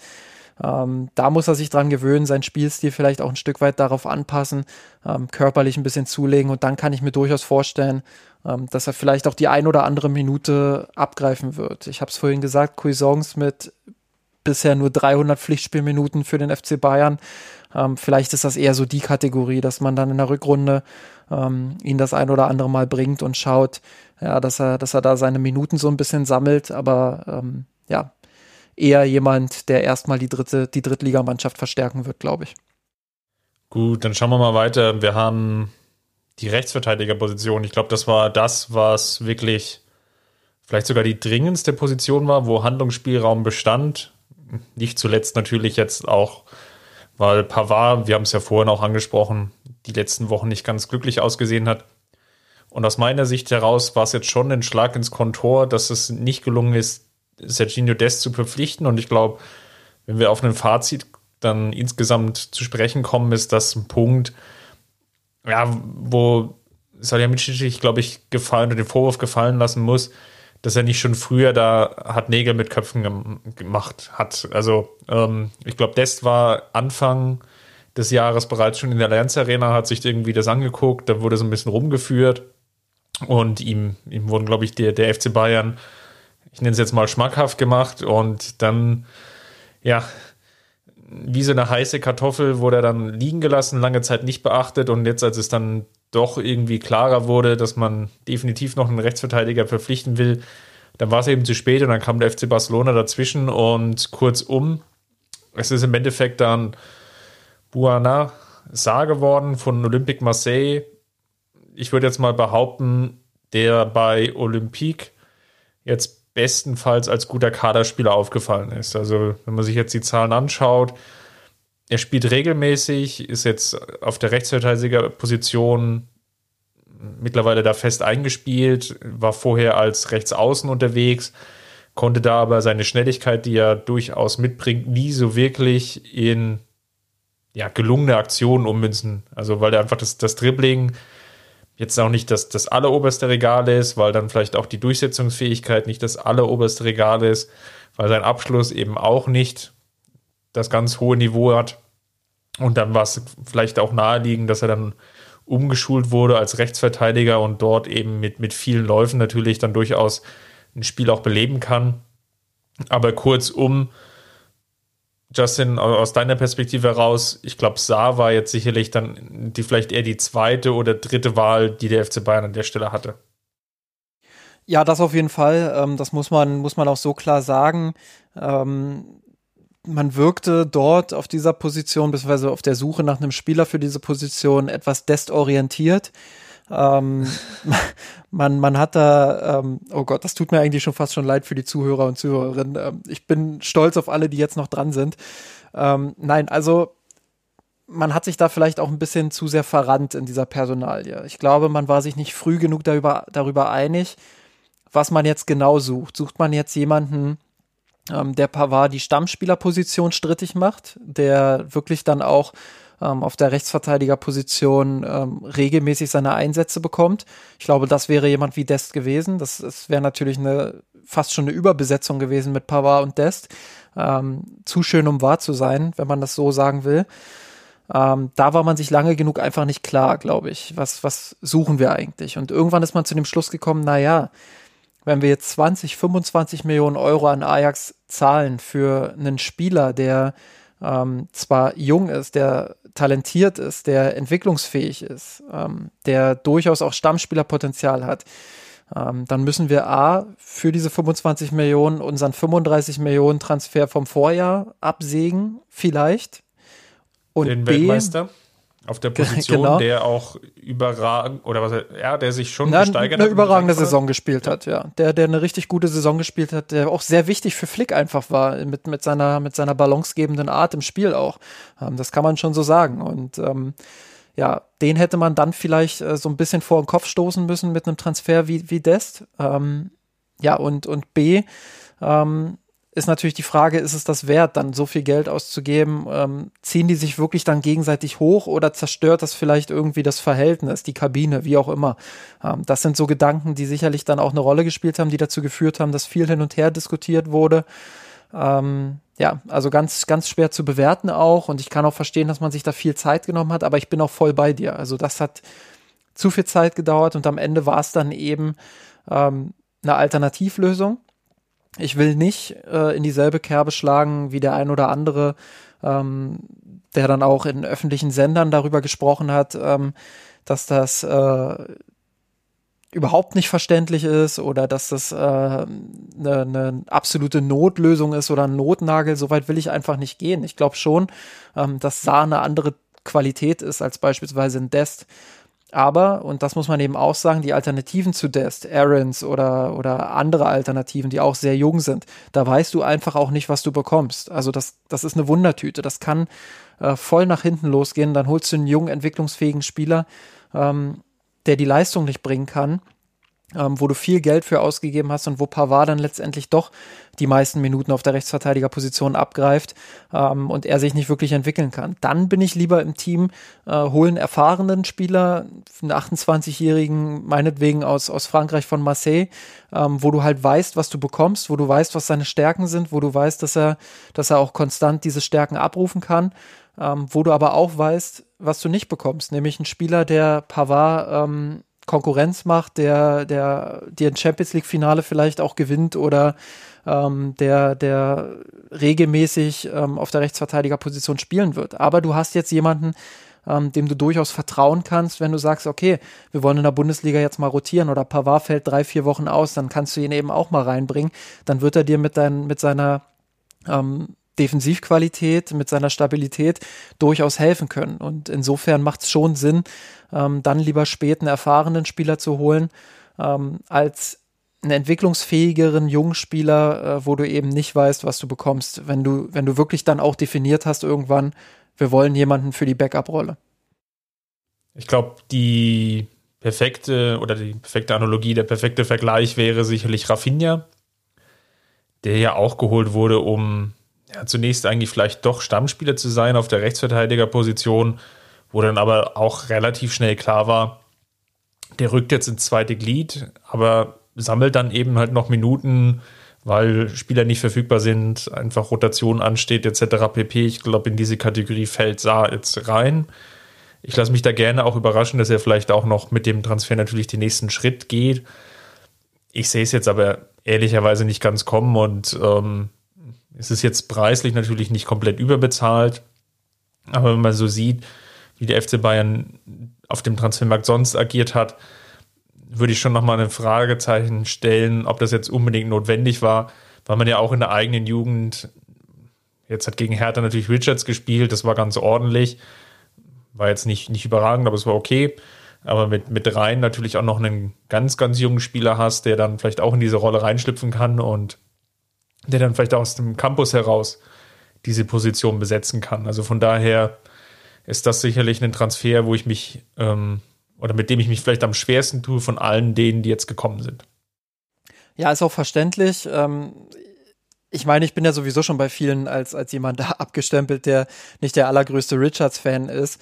Ähm, aber er hat schon ein okayes Debüt jetzt gegen Hertha gemacht, aber er hat eben auch gezeigt, ähm, wo seine Schwächen sind. Und die sind nun mal im Stellungsspiel, ähm, die sind in der Zweikampfführung, ähm, die sind teilweise auch im Spiel nach vorn, auch wenn er da wirklich extrem gute Flanken geschlagen hat. Das muss man mal hervorheben. Ähm, ich glaube, äh, so gute Flanken sieht man weder von Pavard noch von, von Davies, Alaba, Hernandez, wen auch immer. Ähm, das waren schon echt teilweise Zuckerflanken, die er da reingeschlagen hat. War ja auch an zwei Toren direkt beteiligt, plus auch noch das, ähm, ähm, das, das Abseitstor, das er da vorgelegt hat. Ja, die Flanke ja, also, war richtig also, gut eigentlich auf Müller. Also, also das ist schon stark gewesen, das muss man auch herausheben. Ähm, aber ich glaube einfach, dass das Gesamtpaket Richards noch lange nicht bereit ist, ähm, um dann wirklich auch die Backup-Rolle von Pavard anzunehmen. Und ich gebe dir vollkommen recht, ob das jetzt äh, Bouna Saar ist, äh, der da, der da ähm, wirklich die optimale Lösung ist, das muss ich erst noch zeigen. Aber tendenziell bin ich dann doch eher in dem Team, wo ich sage, okay, ein erfahrener Spieler dahinter, das, das kann dir schon gut tun. Und das, das gibt äh, ähm, das gibt dir schon nochmal eine andere Qualität. Aber ähm, er muss es zeigen, er muss äh, zeigen, dass Flick auf ihn setzen kann. Wir haben das mit Odriozola erlebt. Wenn du da einen Spieler hast, dem du nicht vertraust als Trainer, dann ist es natürlich auch schwierig. Und dann kannst du auch sagen, naja, wenn Saar jetzt nur zwei, drei Spiele die Saison macht, das hätte man auch äh, gut und gerne Richards spielen lassen können, trotz seiner ähm, Schwächen, Schwächen, die er durchaus hat. Aber nochmal, ähm, ich kann mir gut vorstellen, dass Saar mit seiner Erfahrung ähm, die ein oder andere Minute ähm, mehr bekommt als, als Odriozola in der vergangenen, im vergangenen Halbjahr. Dann lass uns mal weiter springen. Das Alter weiter aufsteigen. Douglas Costa ist zurück in München und das ist sicherlich auch eine Personalie, die kam sehr überraschend, weil es war eigentlich schon, ich glaube, das ging sogar so weit schon, dass die Gerüchteküche gebrodelt hat, dass bei Hudson O'Doy sogar schon der Medizincheck vorgeplant und angekündigt ist an den, den Spieler, Offensivspieler vom FC Chelsea, wo der FC Bayern jetzt, glaube ich, in der vierten oder im vierten Transferfenster, ich glaube, das dritte Mal jetzt, glaube ich, sogar fast hintereinander angegraben hatte und versucht hatte, den Spieler loszueisen. Das ging, glaube ich, sogar so weit, dass Frank Lampert, der Coach von Chelsea, ihn ganz bewusst, würde ich jetzt mal äh, fest, felsenfest behaupten, gegen Crystal Palace am Samstag einen Startelf-Einsatz gegeben hat, dass sich nun, oder der sich nun wahrlich nicht abgezeichnet hatte. Also da ging es, glaube ich, wieder lange Zeit hin und her zwischen beiden Vereinen. Und da standen teilweise auch ja, eine, eine Laie mit Kaufoptionen im Raum, die preislich gesehen natürlich schon teilweise abenteuerlich war, was man gelesen hat, aber ja, im Nachhinein hat sich diese Offerte dann zerschlagen und der Weg war dann Douglas Costa zurückzuholen, einen Spieler, den Uli Hoeneß, glaube ich, ähm, ja, als, als einen der absoluten Söldner betitelt hat, ähm, wo der FC Bayern aber, muss man ja auch sagen, was ja auch viele gar nicht mehr auf dem Schirm haben, ja, sich von Juve hat gut bezahlen lassen. Einmal mit, glaube ich, ja. äh, 6 Millionen Leihgebühr und dann nochmal 40 Millionen Ablöse. Also 46 Millionen Euro eingenommen durch ähm, Spielerverkäufe und ihn jetzt im Endeffekt gratis zu leihen und nur das, in Anführungsstrichen, nur das Gehalt zu übernehmen, passt natürlich jetzt auch eher in die Sparfuchstaktik von Brazzo an der Stelle.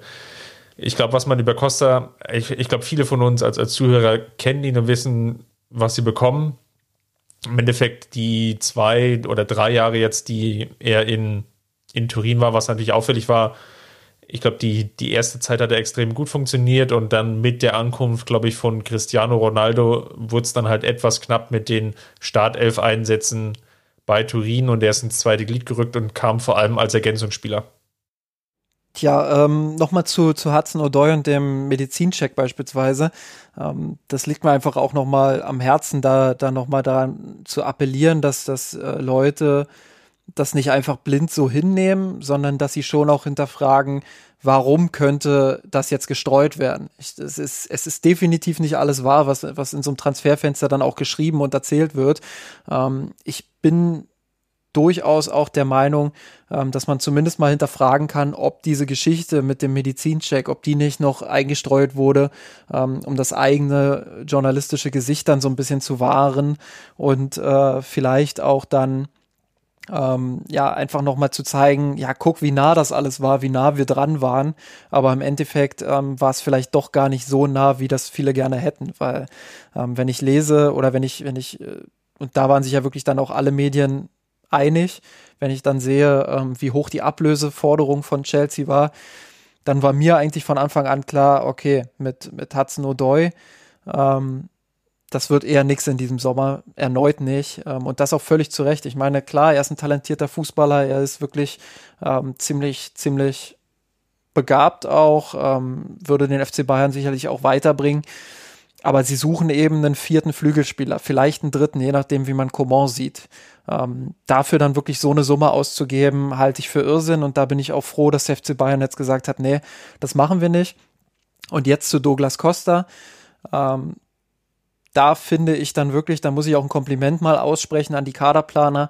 Ähm, das haben sie dann wirklich auch gut gelöst. In so kurzer Zeit dann wirklich auch eine Alternative dann parat zu haben, was ja wirklich auch oft kritisiert wird, dass die Bayern zu lange an Spielern festhalten, ähm, wie es bei Dest vielleicht der Fall war, wie es äh, in einem anderen Sommer bei, bei Sané der Fall war, wie es dann ähm, bei Hudson O'Doy teilweise der Fall war, dass sie sich nicht darauf versteift haben, sondern dass sie dann wirklich auch eine Alternative präsentiert haben, die wirklich auch eine Alternative ist, wo wir auch wirklich sagen können, sportlich hat dieser Douglas Costa ja wirklich eine überragende, also überragend ist vielleicht ein bisschen übertrieben, ein bisschen zu euphorisch, aber der hat ja wirklich Qualitäten und der ist ja wirklich auch ein Spieler, der, der mit seiner durchaus auch Kopf durch die Wand Technik so ein bisschen auch frustrierend manchmal ist, aber der, der eben auch wirklich ein Team auch weiterhelfen kann, der gerade gegen tiefstehende äh, Verteidigungsketten dann auch mal für was Überraschendes sorgt, der Tempo hat, der sicherlich auch eine gute Schusstechnik hat. Ähm, klar, wir wissen alle als Bayern-Fans, das kann einen manchmal zur Verzweiflung treiben, ähm, weil seine Entscheidungsfindung ähm, gelinde gesagt nicht immer on point ist. Aber sportlich äh, kann er den FC Bayern wirklich verstärken auf dieser Position des dritten oder vierten Flügelspielers.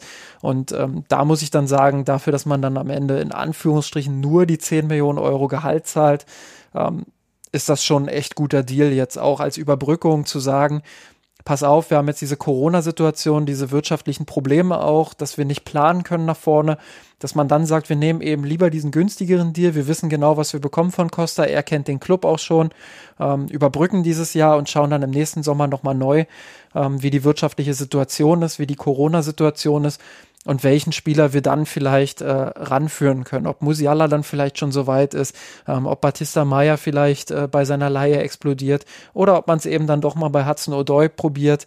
Ähm, ich glaube, da stehen dann alle Türen und Tore offen. Ähm, grundsätzlich ähm, ist das aber jetzt für mich kein Notnagel, sondern wirklich eine richtig gute äh, B-Alternative, wo der Verein bewiesen hat, dass er auf dem Markt auch flexibel sein kann. Ich glaube, eine Ergänzung macht definitiv Sinn. Ich habe am Sonntag, als die Nachricht rauskam, mich lange Zeit hin und her überlegt, ist das jetzt gut oder ist das jetzt schlecht? Weil natürlich er jetzt den Kaderplatz von Musiala, glaube ich, dann blockiert als vierte Offensivkraft. Auf der anderen Seite sind natürlich auch die Flügelstürmer, die jetzt da sind, also Gnabry, vor allem Koman, aber auch Sané, der jetzt ja schon das erste Mal ausfällt, auch so verletzungsanfällig, dass ich immer noch glaube, dass da für Musiala einfach ein Platz ist.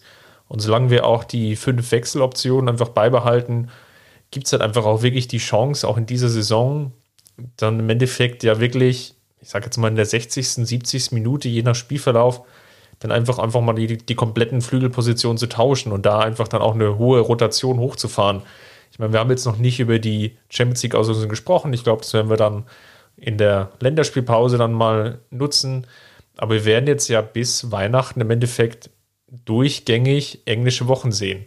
Teilweise ja sogar noch mehr Spiele. Ähm, und von daher macht es definitiv Sinn, da auch Optionen zu haben, dass das Flick dann einfach auch immer wieder frische Kräfte bringen kann. Und bei Costa kann ich mir zumindest oder ich hoffe mir einfach vorzustellen, dass er eigentlich seine Rolle mittlerweile kennt und ja, eigentlich weiß, dass er sich jetzt durch diese Laie dann nochmal empfehlen kann, dass es vielleicht ähnlich läuft wie bei Perisic, dass er mit Coman, Gnabry ein bisschen konkurriert, würde ich es jetzt mal nennen, um vielleicht auch hin und wieder den Startelf-Einsatz. Ist er dann derjenige, wenn du die Wahl hast, im Champions League-Finale bringst du jetzt Costa oder bringst du Coman? Weiß ich jetzt ehrlich gesagt nicht, ähm, worauf ich mich da festnageln lassen würde. Aber er ist definitiv jetzt in der Breite ein Spieler, der erstmal helfen wird. Übrigens äh, auch, äh, ich weiß nicht, ob so gewollt oder bewusst so gemacht, aber es kann zumindest auch nicht schaden, dass die vier Neuzugänge, die für die Profis prä präsentiert wurden, ähm, dass die ähm, dass die keine Nationalspieler sind. Also dass sie wirklich dann auch ähm, in der Länderspielpause jeweils immer da sind, immer mit dem Team auch arbeiten können, sich erholen können. Ähm, das ist sicherlich auch, auch eine gute Sache für den FC Bayern. Ähm, zu Costa generell vielleicht noch ähm, der Hinweis, und das finde ich in diesem Transferfenster, das werden wir auch bei den anderen Bewertungen jetzt noch sehen, finde ich wirklich sehr angenehm, dass man Spieler verpflichten konnte, die gut ins Rollenprofil für die, für die erste Elf passen. Also wenn ich mir, wenn ich mir ansehe, ein Saar ähm, agiert relativ ähnlich auf dem Platz mit kleinen Unterschieden ähm, wie Pavard. Sicherlich qualitativ muss man dann sehen, ob er das kann. Ähm, aber äh, er passt gut rein dort ähm, als, als Backup für Pavard. Costa ist von seiner Spielweise ähm, als Tempodribbler natürlich auch ein Spieler, der prädestiniert ist für dieses Flicksystem. Ähm, passt in meinen Augen sportlich besser rein als Coutinho oder beispielsweise Perisic letzte Saison. Ähm, also auch da wirklich einen Spieler geholt, der, der gut in dieses Rollenprofil passt. Ähm, und ja, bei den, bei den anderen Spielern, die wir jetzt dann noch diskutieren werden, wir haben vorhin über Rocker auch gesprochen. Rocker passt auch wunderbar natürlich ähm, in das Profil, was, was Thiago vielleicht so ein bisschen hatte, auch wenn es da, wie vorhin bereits ausgeführt, ähm, Unterschiede gibt, die man sicherlich nennen muss, qualitative Unterschiede auch. Er wird Thiago nicht eins zu eins ersetzen können. Ähm, aber er ist ein Spieler, der dann nochmal eine Note ins Mittelfeld bringt, die gut zum FC Bayern passt und wo man einfach sagen muss, auch da eine sinnvolle Ergänzung für den Kader. Ja, wo man, wo man einfach auch drauf geachtet hat, welches Spielerprofil brauchen wir im Mittelfeld? Und ähm, ja, genauso ist es auch beim, beim vierten Neuzugang bei Chupomoting, wo man meiner Meinung nach auch einen Spieler geholt hat, der wunderbar ins, ins Profil passt. Da können wir jetzt wunderbar auch die Verschwörungstheorien ja nochmal befeuern. War Chupomoteng im Champions League Finale in der 92. Minute schon mit dem Herz beim FC Bayern, als er da die Riesenchance vergeben hat? Er hat die Unterwäsche des FC Bayern schon getragen. Ja, ist eigentlich eine faszinierende Karriere, die er hingelegt hat. Wenn man mal in seine Historie, in die Vita schaut.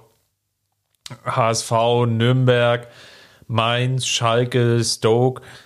Also jetzt alles keine schlechten Clubs, aber das war jetzt im Endeffekt eine Karriere eines soliden Bundesligaspielers, der dann auch nochmal seine Rollen dann im Ausland sucht, eben bei Stoke. Und der dann aber auch den Schritt gegangen ist und zu Paris gegangen ist, dort im Champions League-Finale stand, dort eigentlich auch die Riesenchance hatte und jetzt einfach nochmal weiterzieht zum FC Bayern. Also sicherlich ein Werdegang, der so nicht ganz alltäglich ist. Ähm, Transfermarkt listet ihn mit einer Ablösesumme, die insgesamt für seine, in seiner kompletten Karriere für ihn gezahlt wurde, bei 50.000 Euro. Also, für eine Leihgebühr übrigens. Für eine, also, für eine Leihgebühr, für, ja. Für eine Leihgebühr. Alle seine Wechsel waren ablösefrei, auch das äh, sehr bemerkenswert. Ja, also wie gesagt, eine, eine sehr, sehr besondere Karriere definitiv. Hat jetzt einen Einjahresvertrag beim FC Bayern unterschrieben. Und wenn sie ideal läuft und so wie ich die, ja, die Medienberichte aus Paris immer so gelesen habe, war er vor allem ein Spieler, der die Kabine zusammenhalten konnte. Also, wenn man es übersetzen will, in diejenigen oder für diejenigen, die etwas älter sind, so eine Art Claudio Pizarro der Neuzeit. Ja, kann man, kann man durchaus so unterschreiben. Ja, einfach ein überragender Typ. Also wenn man sich mal das Interview von Thomas Tuchel äh, mit Sky nochmal vergegenwärtigt, was er damals vor dem Champions League Finale auch geführt hat, ähm, wo er Choupo-Moting wirklich in höchsten Tönen gelobt hat, ähm, ähm, wo er gesagt hat, der Klebstoff für die Kabine quasi. Natürlich ist das äh, in Paris nochmal ja, eine, eine andere Situation, wo wirklich auch akute Probleme mit der Kabine waren in den Vorjahren, ähm, wo die Stars sich so ein bisschen von den, ich will sagen, vom unteren Pöbel so ein bisschen entfernt hatten. Ähm, das, das war schon äh, dann nochmal eine andere Nummer als hier in München. Ähm, ja, und da hat Choupo-Moting einfach einen riesen Beitrag auch dazu getragen, dass Paris überhaupt ins Finale kommen konnte, dass sie, dass sie äh, da wirklich auch einen Zusammenhalt in der Kabine hatten, wo er gesagt hat, der kann mit den, mit den Jungen, der kann mit den Alten, der kann mit den Stars, der kann mit denen, die noch lange keine Stars sind und der verbindet die dann irgendwie miteinander, der sorgt für Zusammenhalt in der Kabine. Ich glaube, so ein Typ äh, und so eine Fähigkeit ist grundsätzlich ziemlich unterschätzt, aber man darf nicht den Fehler machen und äh, in Chupomoting jetzt das Maskottchen sehen oder, oder irgendwie den, den Podolski, ähm, die Podolski-Rolle, die Podolski in der Champions League, äh, in, der, in der Nationalmannschaft immer hatte. Ähm, ich glaube, das wäre, das wäre nicht respektvoll genug für das, was Chupomoting leisten kann. Und ähm, ich beschreibe ihn immer ganz gerne als recht unorthodoxen Spieler, als Spieler, ähm, wo du nicht weißt, was kommt als nächstes. Ähm, er ist sicherlich körperlich stark, er ist gut im Dribbling, er hat eine gute Technik, ähm, er kann auch abschlussstark sein, er ist immer da, wenn man ihn braucht. Ähm, das sind jetzt alles nicht Qualitäten, die auf Weltklasse-Niveau sind bei ihm, aber die wirklich gut auch ausgeprägt sind. Ähm, der Gegner kann ihn nur ganz schwer be berechnen, weil, weil einfach weil es einfach kein richtiges Schema in seinem Spiel gibt. Er macht wirklich oft überraschende Dinge ähm, der Nachteil daran ist, dass er sich damit zumindest für mein Empfinden ähm, ein Stück weit auch manchmal selbst überrascht und äh, selber nicht ganz weiß, was, was macht er da eigentlich und dann eben auch mal den Ball verliert. Aber ähm, er ist ein sehr flexibler Spieler. Du kannst ihn vorne als Neun bringen. Du kannst ihn durchaus auch in einer veränderten Rolle, ähm, in dieser, in dieser Thomas Müller Zehner-Rolle spielen lassen. Ähm, du kannst ihn als Halbraumstürmer agieren lassen, also als eingerückten Flügelspieler. Ähm, da gibt es durchaus Optionen mit ihm und ich kann mir gut vorstellen, dass er, dass er mehr Minuten sammelt, als ihm das viele aktuell zutrauen. Ähm, er ist ein Spieler, der, der in Deutschland ganz gerne mal unterschätzt wird, der, der aber die Breite und die Variationen, die Flick dann hat, ähm, nochmal im Kader des FC Bayern auch wunderbar verstärkt. Und ähm, ja, das, das, was viele kritisch dann auch gesehen haben, ist ja, ähm, dass er quasi die Position von Zirkzee im Kader so ein bisschen blockiert. Das wäre jetzt meine Frage gewesen, ja. Ist Zirkzee jetzt der große Verlierer dieses Transfers? Leider ja, aber nicht, weil der Transfer von Choupo-Moting grundsätzlich falsch war, sondern ähm, weil nicht das geklappt hat, was, was Bayern wahrscheinlich angestrebt hat, nämlich ähm, ihn dann auch zu verleihen. Ähm, ich meine, wir nehmen jetzt gerade am Dienstag um, es ist jetzt bald 20 Uhr auf, vier Stunden sind jetzt noch Zeit. Ähm, in der um, Niederlande, um ja. Um Zirkze in die Niederlande zu verleihen. Ähm, der der Sportdirektor von Feyenoord hat bereits gesagt, ähm, dass dass das nicht passieren wird, dass, er, dass Feyenoord nicht die Option ist für Zirkzee. Das macht es kompliziert für die Bayern, weil das ja das, das erste Ziel war, was, was so angestrebt wurde. Ähm, eine Laie wäre durchaus sinnvoll gewesen. Ich finde, Zirkzee ist körperlich und von der Präsenz her, das hatten wir ja im letzten Podcast auch das meiner Erinnerung nach haben, ja. so ein bisschen besprochen. Ähm, er ist noch nicht weit genug. Ähm, auch wenn, wenn das natürlich ein Wunschdenken ist, dass so ein junger Spieler, so ein talentierter Spieler auch, ähm, dass der schon weit genug ist, aber das ist leider nicht der Fall. Deshalb hat man sich dazu entschieden, eben anderen Weg zu gehen. Ähm, das Gute ist, dass wir jetzt schon Oktober haben und dass es nicht mehr so weit bis Januar ist. Ähm, das heißt, er wird nicht viel Zeit verlieren, sollte er in München bleiben. Ähm, und wer weiß, vielleicht hat Flick trotzdem noch das ein oder andere Spiel für ihn parat. Ähm, sonst muss er halt oder muss man halt sehen, dass er in der dritten Liga ähm, die gebeutelten Amateure in der Zeit verstärkt. Das ist sicherlich nicht optimal für seine Entwicklung, aber ich glaube, in den nächsten zwei Monaten wird es auch nicht ähm, der allzu große Schaden sein. Und da muss man im Winter die Situation eben neu bewerten ähm, und schauen, dass man, dass man Zirkzee dann ähm, ja, verliehen bekommt. Ich habe weiterhin großes Vertrauen darin, dass er auf Dauer jemand werden kann, ähm, der dem FC Bayern weiterhelfen kann, der vielleicht irgendwann mal in ferner Zukunft auch Robert Lewandowski beerben könnte. Ähm, der hat das Talent, der hat auch die Einstellung dazu, glaube ich. Ähm, er muss jetzt hart an sich arbeiten. Er muss durch dieses kleine Loch einfach auch durchkommen. Um, und dann traue ich ihm alles zu. Ich glaube nichtsdestotrotz, dass der Transfer von Choupo-Moting Sinn macht, weil er einfach ähm, das, das Stück weiter aufgrund seiner Erfahrung auch ist, ein bisschen mehr Physis und Präsenz da vorne reinbringt ähm, und er dem FC Bayern Stand jetzt eben mehr helfen kann, als es ein Joshua Zirkzee kann.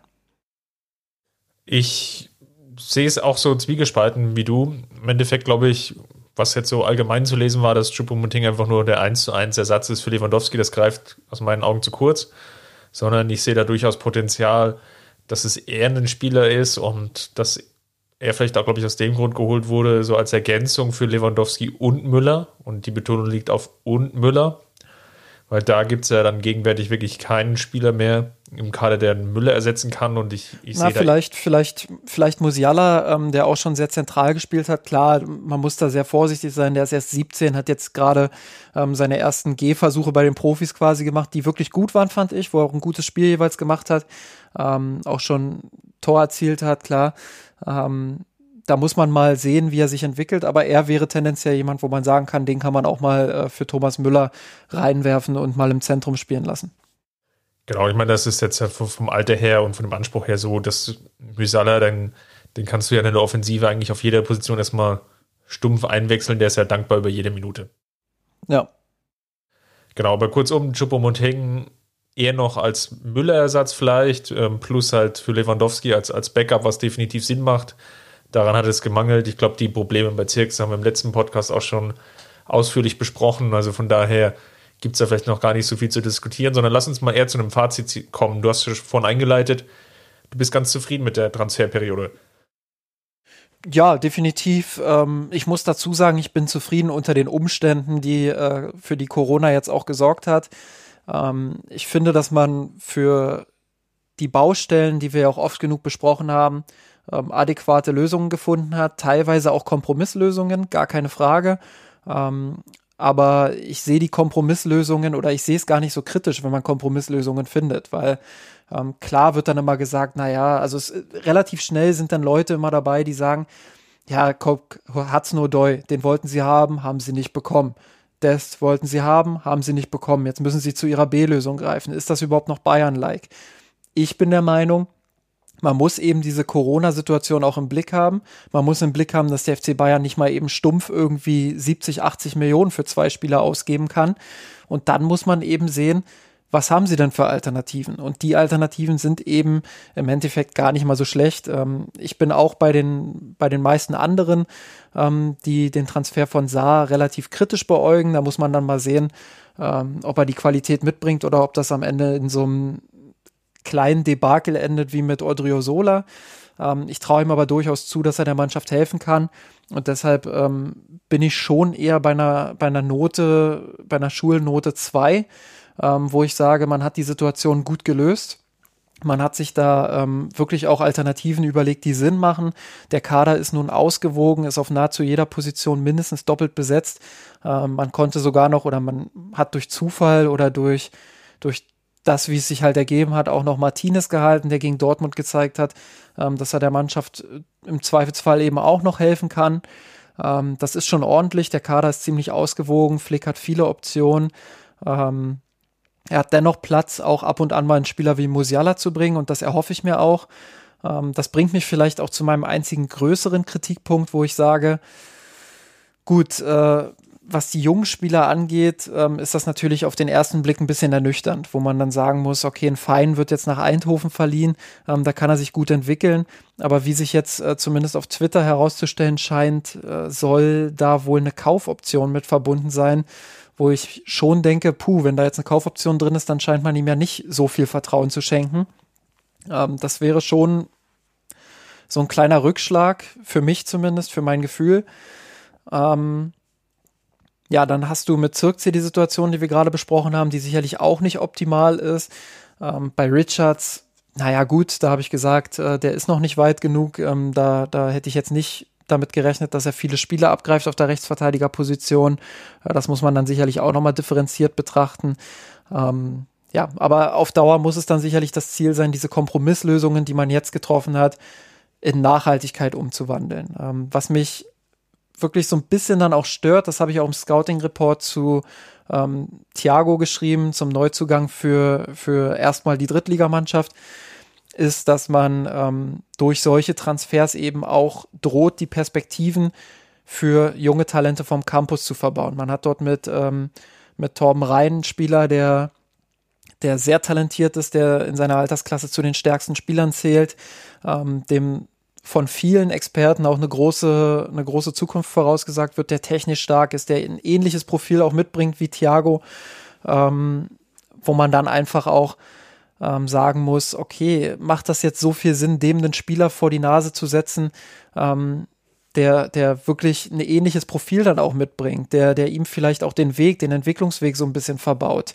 Ähm, da muss man sicherlich dann mal hinterfragen, zumal rein ähm, Reins Vertrag dann auch ausläuft im Sommer 2021. Da bin ich gespannt, welche Perspektive der FC Bayern ihm bietet ähm, und ob man es schafft, ihn weiter an den FC Bayern zu binden, weil das ist eigentlich ein absolutes Muss.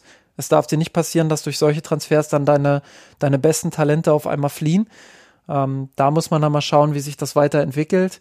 Grundsätzlich kann man natürlich auch sagen, wenn man die Chance hat, so einen Spieler wie, wie Thiago ähm, auszuleihen und dann eine günstige Kaufoption ranzuhängen, also in, in Relation günstig, ähm, dann muss man das vielleicht auch einfach machen, aber man muss trotzdem auch sehen, dass man rein dann die Perspektive bietet. Und das ist so dieser Balanceakt, den ich aktuell ein bisschen kritisch sehe, wo ich sage, okay, das muss man mal beobachten in den nächsten Monaten.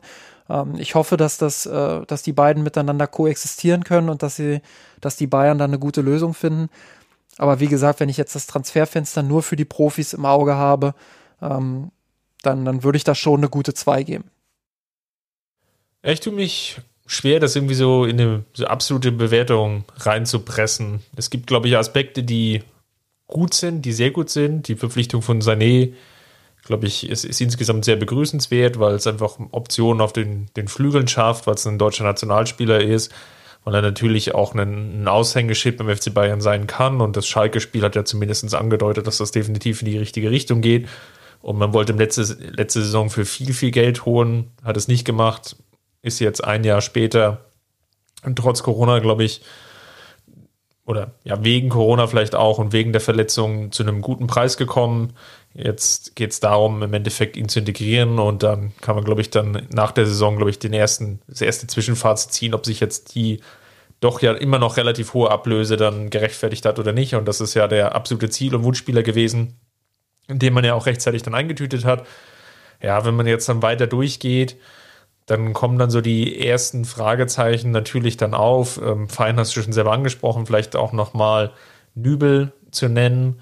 Das ist jetzt auch so eine Kategorie, wo ich sage, ja, das macht definitiv Sinn, sich dann noch einen jungen Spieler ranzuholen. Auf der anderen Seite hat man gesehen, zu was es dann im Endeffekt geführt hat in der letzten halben Saison bei Schalke, die ja alles andere als einfach war. Und ja, das ist dann sicherlich ein Transfer, da wird man, glaube ich, dann erst in mittelfristiger Zukunft sehen, ob das dann wirklich sich so ausgezahlt hat und die Fantasie, dass sich jetzt Nübel dann im Endeffekt auf der Position entwickelt und dann Manuel Neuer beerbt, ob das wirklich aufgeht, ähm, wird man sehen. Ähm, gleichzeitig finde ich es gut, du hast es jetzt ja schon angesprochen, man schaut immer wieder nach diesen internationalen Talenten, die man dann einfach ablösefrei auch holt. Nyong Su ist jetzt sicherlich das Beispiel natürlich jetzt auch für diese Transferperiode. Wird übrigens auch in höchsten Tönen von Ralf Rangnick beispielsweise gelobt, der ähm, ihm attestiert, dass er jetzt schon so weit ist wie, wie Upamecano ähm, beispielsweise bei Leipzig. Also da bin ich echt gespannt ähm, auf die ersten Einsätze dann auch im Bayern-Trikot. Ich glaube, ähm, da können sich viele Fans noch sehr auf ihn freuen.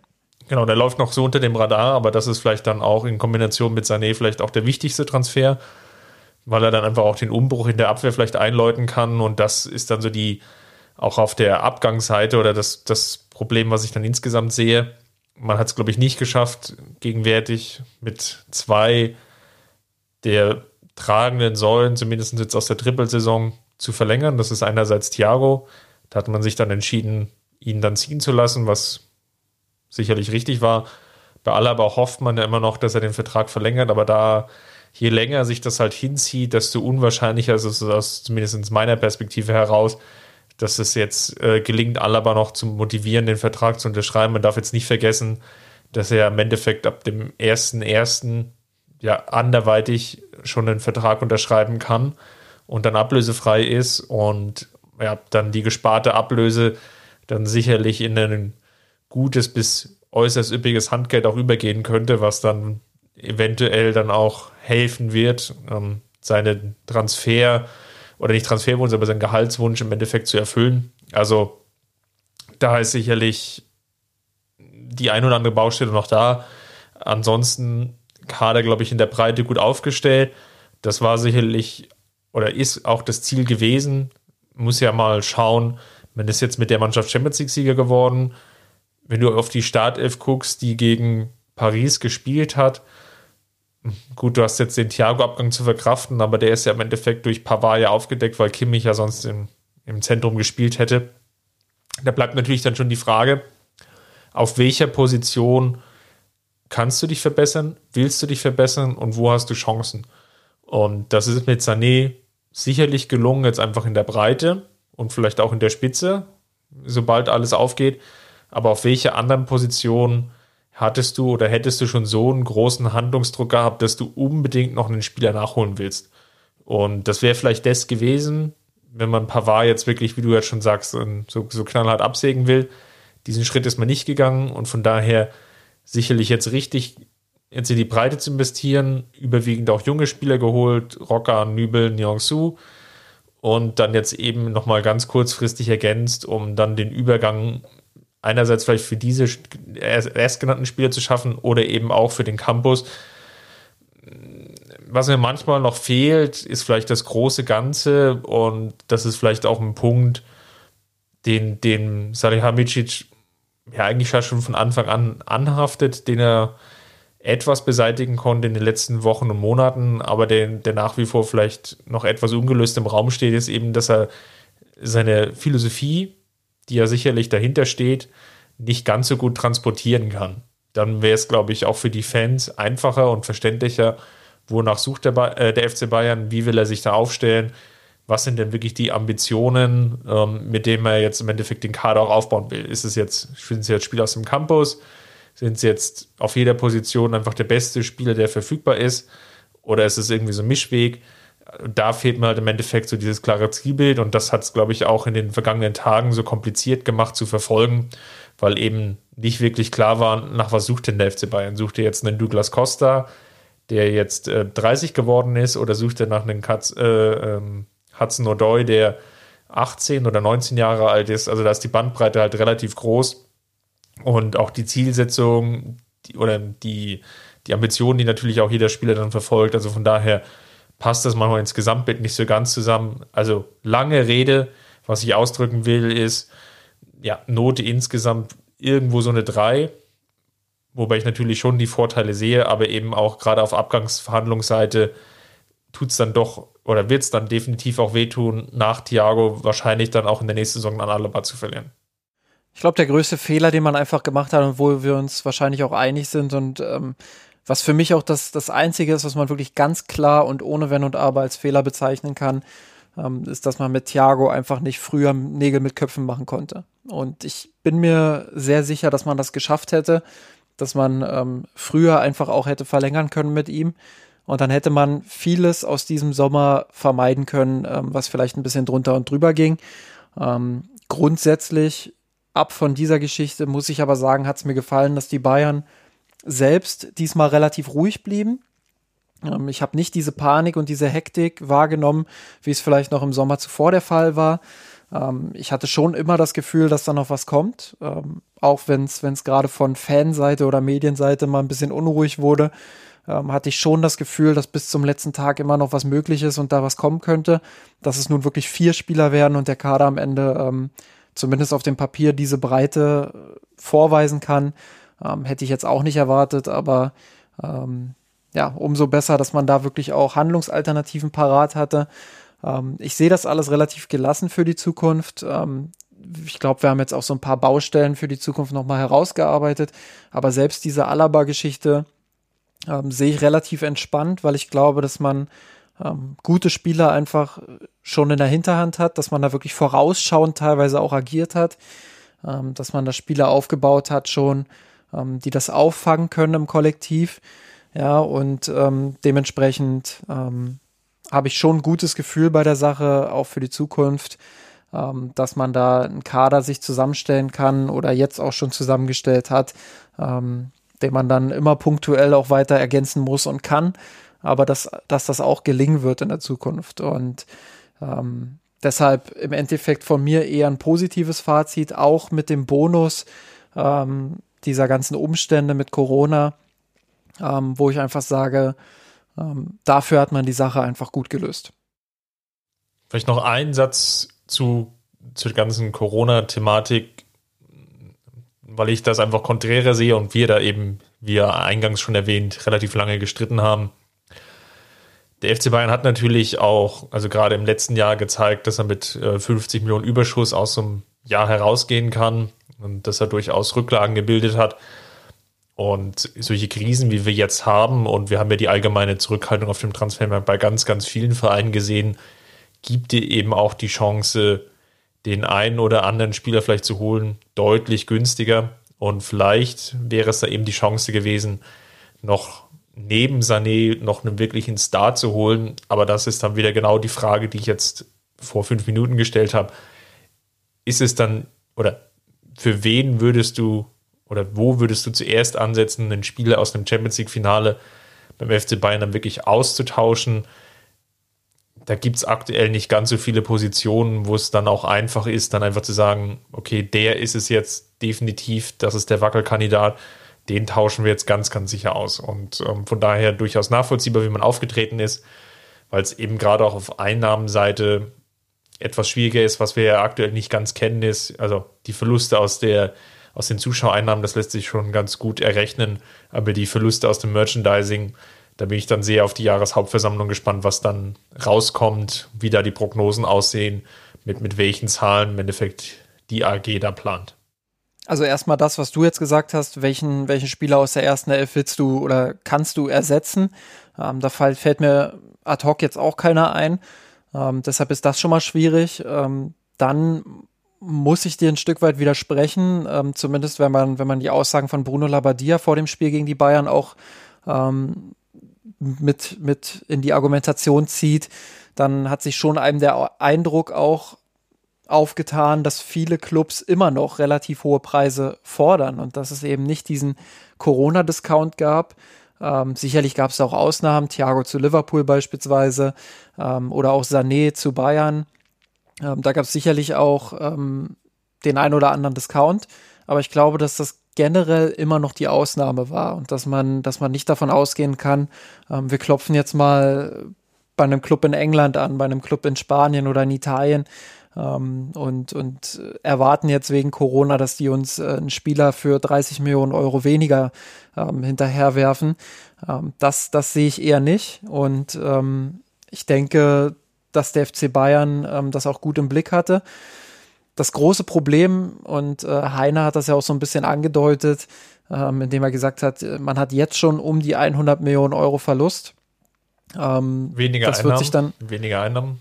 Ja, ja, sorry, richtig. Ja, ähm, das wird sich, wie gesagt, was, was das dann am Ende unterm Strich macht, das wird man dann sehen. Ähm, das hast du gesagt, wenn die Jahreshauptversammlung ähm, stattfindet. Aber ähm, wenn man das im Hinterkopf hat, was das äh, mit, den, mit den Clubs macht, und klar, die Bayern sind da ein bisschen privilegiert, weil sie eben gute Rücklagen gebildet haben. Ähm, aber dass man die nicht sofort angreift und sagt, wir gehen jetzt ins Risiko auf den Markt und äh, zahlen beispielsweise für einen Hudson O'Doy 50 Millionen Euro oder 60, ähm, das kann ich wirklich gut nachvollziehen. Und da glaube ich, ähm, spielt die Planbarkeit eine große Rolle. Wenn du Pech hast, kann sich diese Situation noch bis Ende 2021 ziehen. Das, das weiß jetzt noch keiner, wie, wie das weiterläuft. Es ist vielleicht nicht das wahrscheinlichste Szenario, aber es ist ein Szenario, was man im Hinterkopf haben muss, wenn man in die Zukunft plant.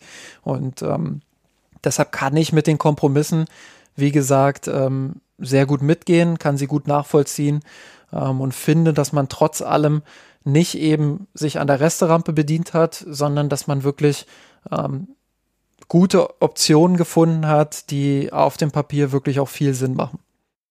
Vielleicht noch einen allerletzten Satz dazu, um deiner Gegenrede noch was entgegenzusetzen. ich glaube schon, dass es in der Gesamtheit dann einen abgefederten Transfermarkt, dass wir den insgesamt gesehen haben und vielleicht um es an einer Personale mal festzumachen. Kai Havertz wäre so ein Spieler gewesen, wo ich jetzt gesagt hätte, da wäre jetzt die Chance da gewesen, ins Risiko zu gehen, ihn vielleicht schon vorgreifen zu verpflichten, mit natürlich im Endeffekt allen Problemen, die dann einhergehen. Er ist jetzt vielleicht dann nicht die allererste Wahl oder du müsstest dann den Weg finden, wie du ihn integrierst. Ist es jetzt eine Option für Müller? Ist es eine Option dann für Lewandowski? Also kurzum, man hätte sich natürlich jede Menge Kaderprobleme reingeholt, hätte vielleicht 20, 30 Millionen sparen können, was natürlich schon relativ viel Geld ist, muss man jetzt einfach auch dazu sagen, mit dem man jetzt nicht einfach so hantiert und, und jongliert. Auch nicht als FC Bayern. Das wäre eine Option gewesen, die natürlich auf dem Tisch gelegen hat. Ich kann aber durchaus nachvollziehen, aus, aus den bekannten Gründen, dass man jetzt auf Müller und Lewandowski noch vertraut und dass der Schritt vielleicht für Harvards dann auch zu früh gekommen wäre.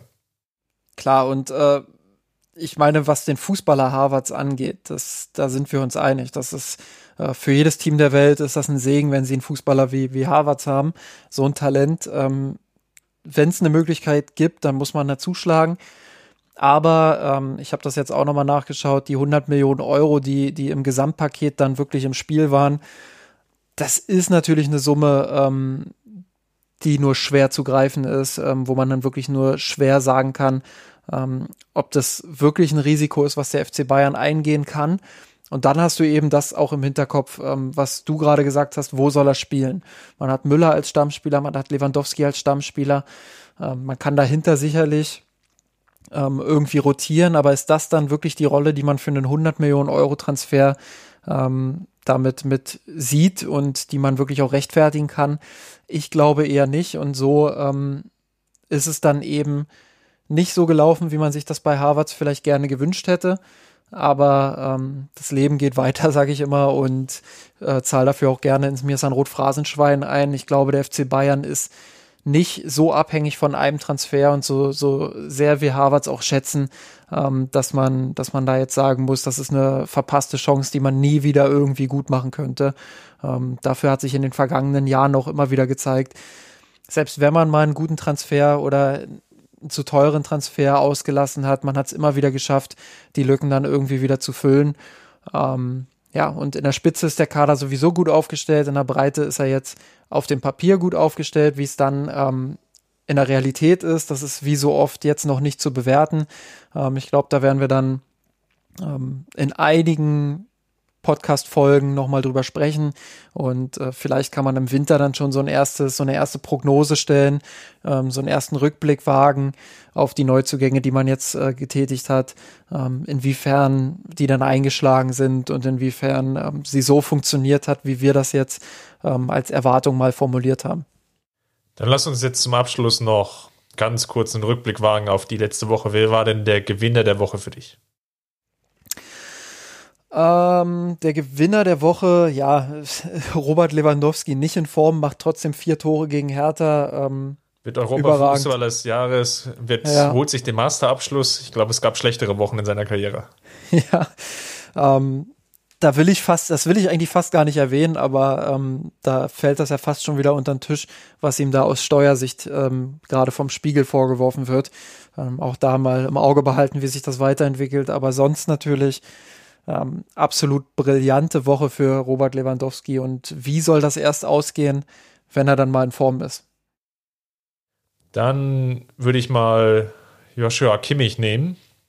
Einfach aus dem Grunde, weil er vielleicht gar nicht so sehr überragend gespielt hat, sondern eher wirklich, weil er es vermitteln kann, wirklich mit einer absoluten Willensleistung, um es mal so zu formulieren. Keiner will es mehr. Ja, also der, dem man einfach anmerkt, dass er wirklich jedes Spiel gewinnen will und das kann er, glaube ich, im aktuellen Bayern-Kader so transportieren wie kein zweiter.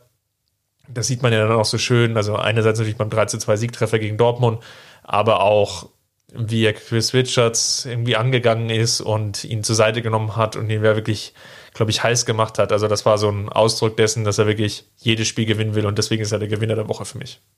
Wie sieht es denn auf der Verliererseite bei dir aus? Ja, da äh, hätten wir ja theoretisch einiges zu bieten.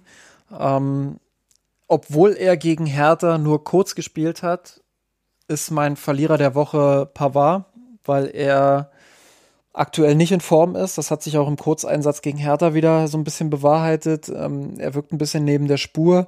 Das ist auch alles verständlich, ähm, aber dennoch für mich der Verlierer der Woche. Jetzt wird ihm auch noch so ein Weltklasse-Spieler wie Saar vor die Nase gesetzt. Also ähm, ich denke mal, das geht jetzt zugrunde mit ihm. ja, dann bleibe ich beim zweiten Franzosen, Kingsley Coman, der nach seinem Champions League-Treffer durchaus schwer in Dritt gekommen ist, jetzt ein, natürlich jetzt durch die zwei Wochen Pause, weil er in Quarantäne war, in Isolation, das natürlich nochmal verstärkt wird, aber der sowohl jetzt gegen Dortmund eben nicht wirklich zeigen konnte, was er kann und dann halt auch wieder gegen Hertha verletzungsbedingt fehlte. Das ist so ein Trend, der sich in den letzten Wochen und Monaten immer mal wieder so manifestiert hat, dass er halt durchaus Leistung oder Leistungen bringen kann. Champions League Finale natürlich allerbestes Beispiel. Dass es da aber auch relativ lange Lücken, die man dazwischen gibt in seinem Lebenslauf, um das mal so zu formulieren, ähm, die es natürlich auch nachvollziehbar machen, dass der FC Bayern sich dann um so einen Spieler wie Douglas Costa für ein Jahr dann auch bemüht, weil eben nicht ganz klar ist, wie fit kann eigentlich ein Kingsley Coman durch die Saison gehen. Definitiv. Ähm, übrigens, ganz witzige Anekdote jetzt zu dem Costa-Transfer auch, ähm, dass das 2015, 16 natürlich äh, Costa und Coman quasi die Backups waren für Ribery und Robben und jetzt sind sie die Backups für Leroy Sané und Serge Gnabry, also viel getan hat sich in den vier Jahren also nicht. Sehr schön. So, das war jetzt ein XXL-Podcast. Deswegen machen wir es hinten raus jetzt wirklich kurz. Vielen Dank, dass ihr zugehört habt und so lange durchgehalten habt. Wie schon angekündigt, nächste Woche mal der Blick vielleicht über den Tellerrand hinaus. Was erwartet uns jetzt eigentlich noch in den nächsten Wochen und Monaten? Dann nutzen wir die zwischenzeitliche Länderspielpause, um etwas durchzuschnaufen. Ansonsten, Justin, vielen Dank fürs Durchhalten heute. Ja, vor allem vielen Dank äh, an die Zuschauer, äh, Hörerinnen und Hörer fürs, fürs Durchhalten und fürs Aushalten unserer vielen Wortspiele. Das ist ja wieder eskaliert hier heute. Sehr schön. Dann macht's gut. Servus. Wir hören uns nächste Woche. Servus.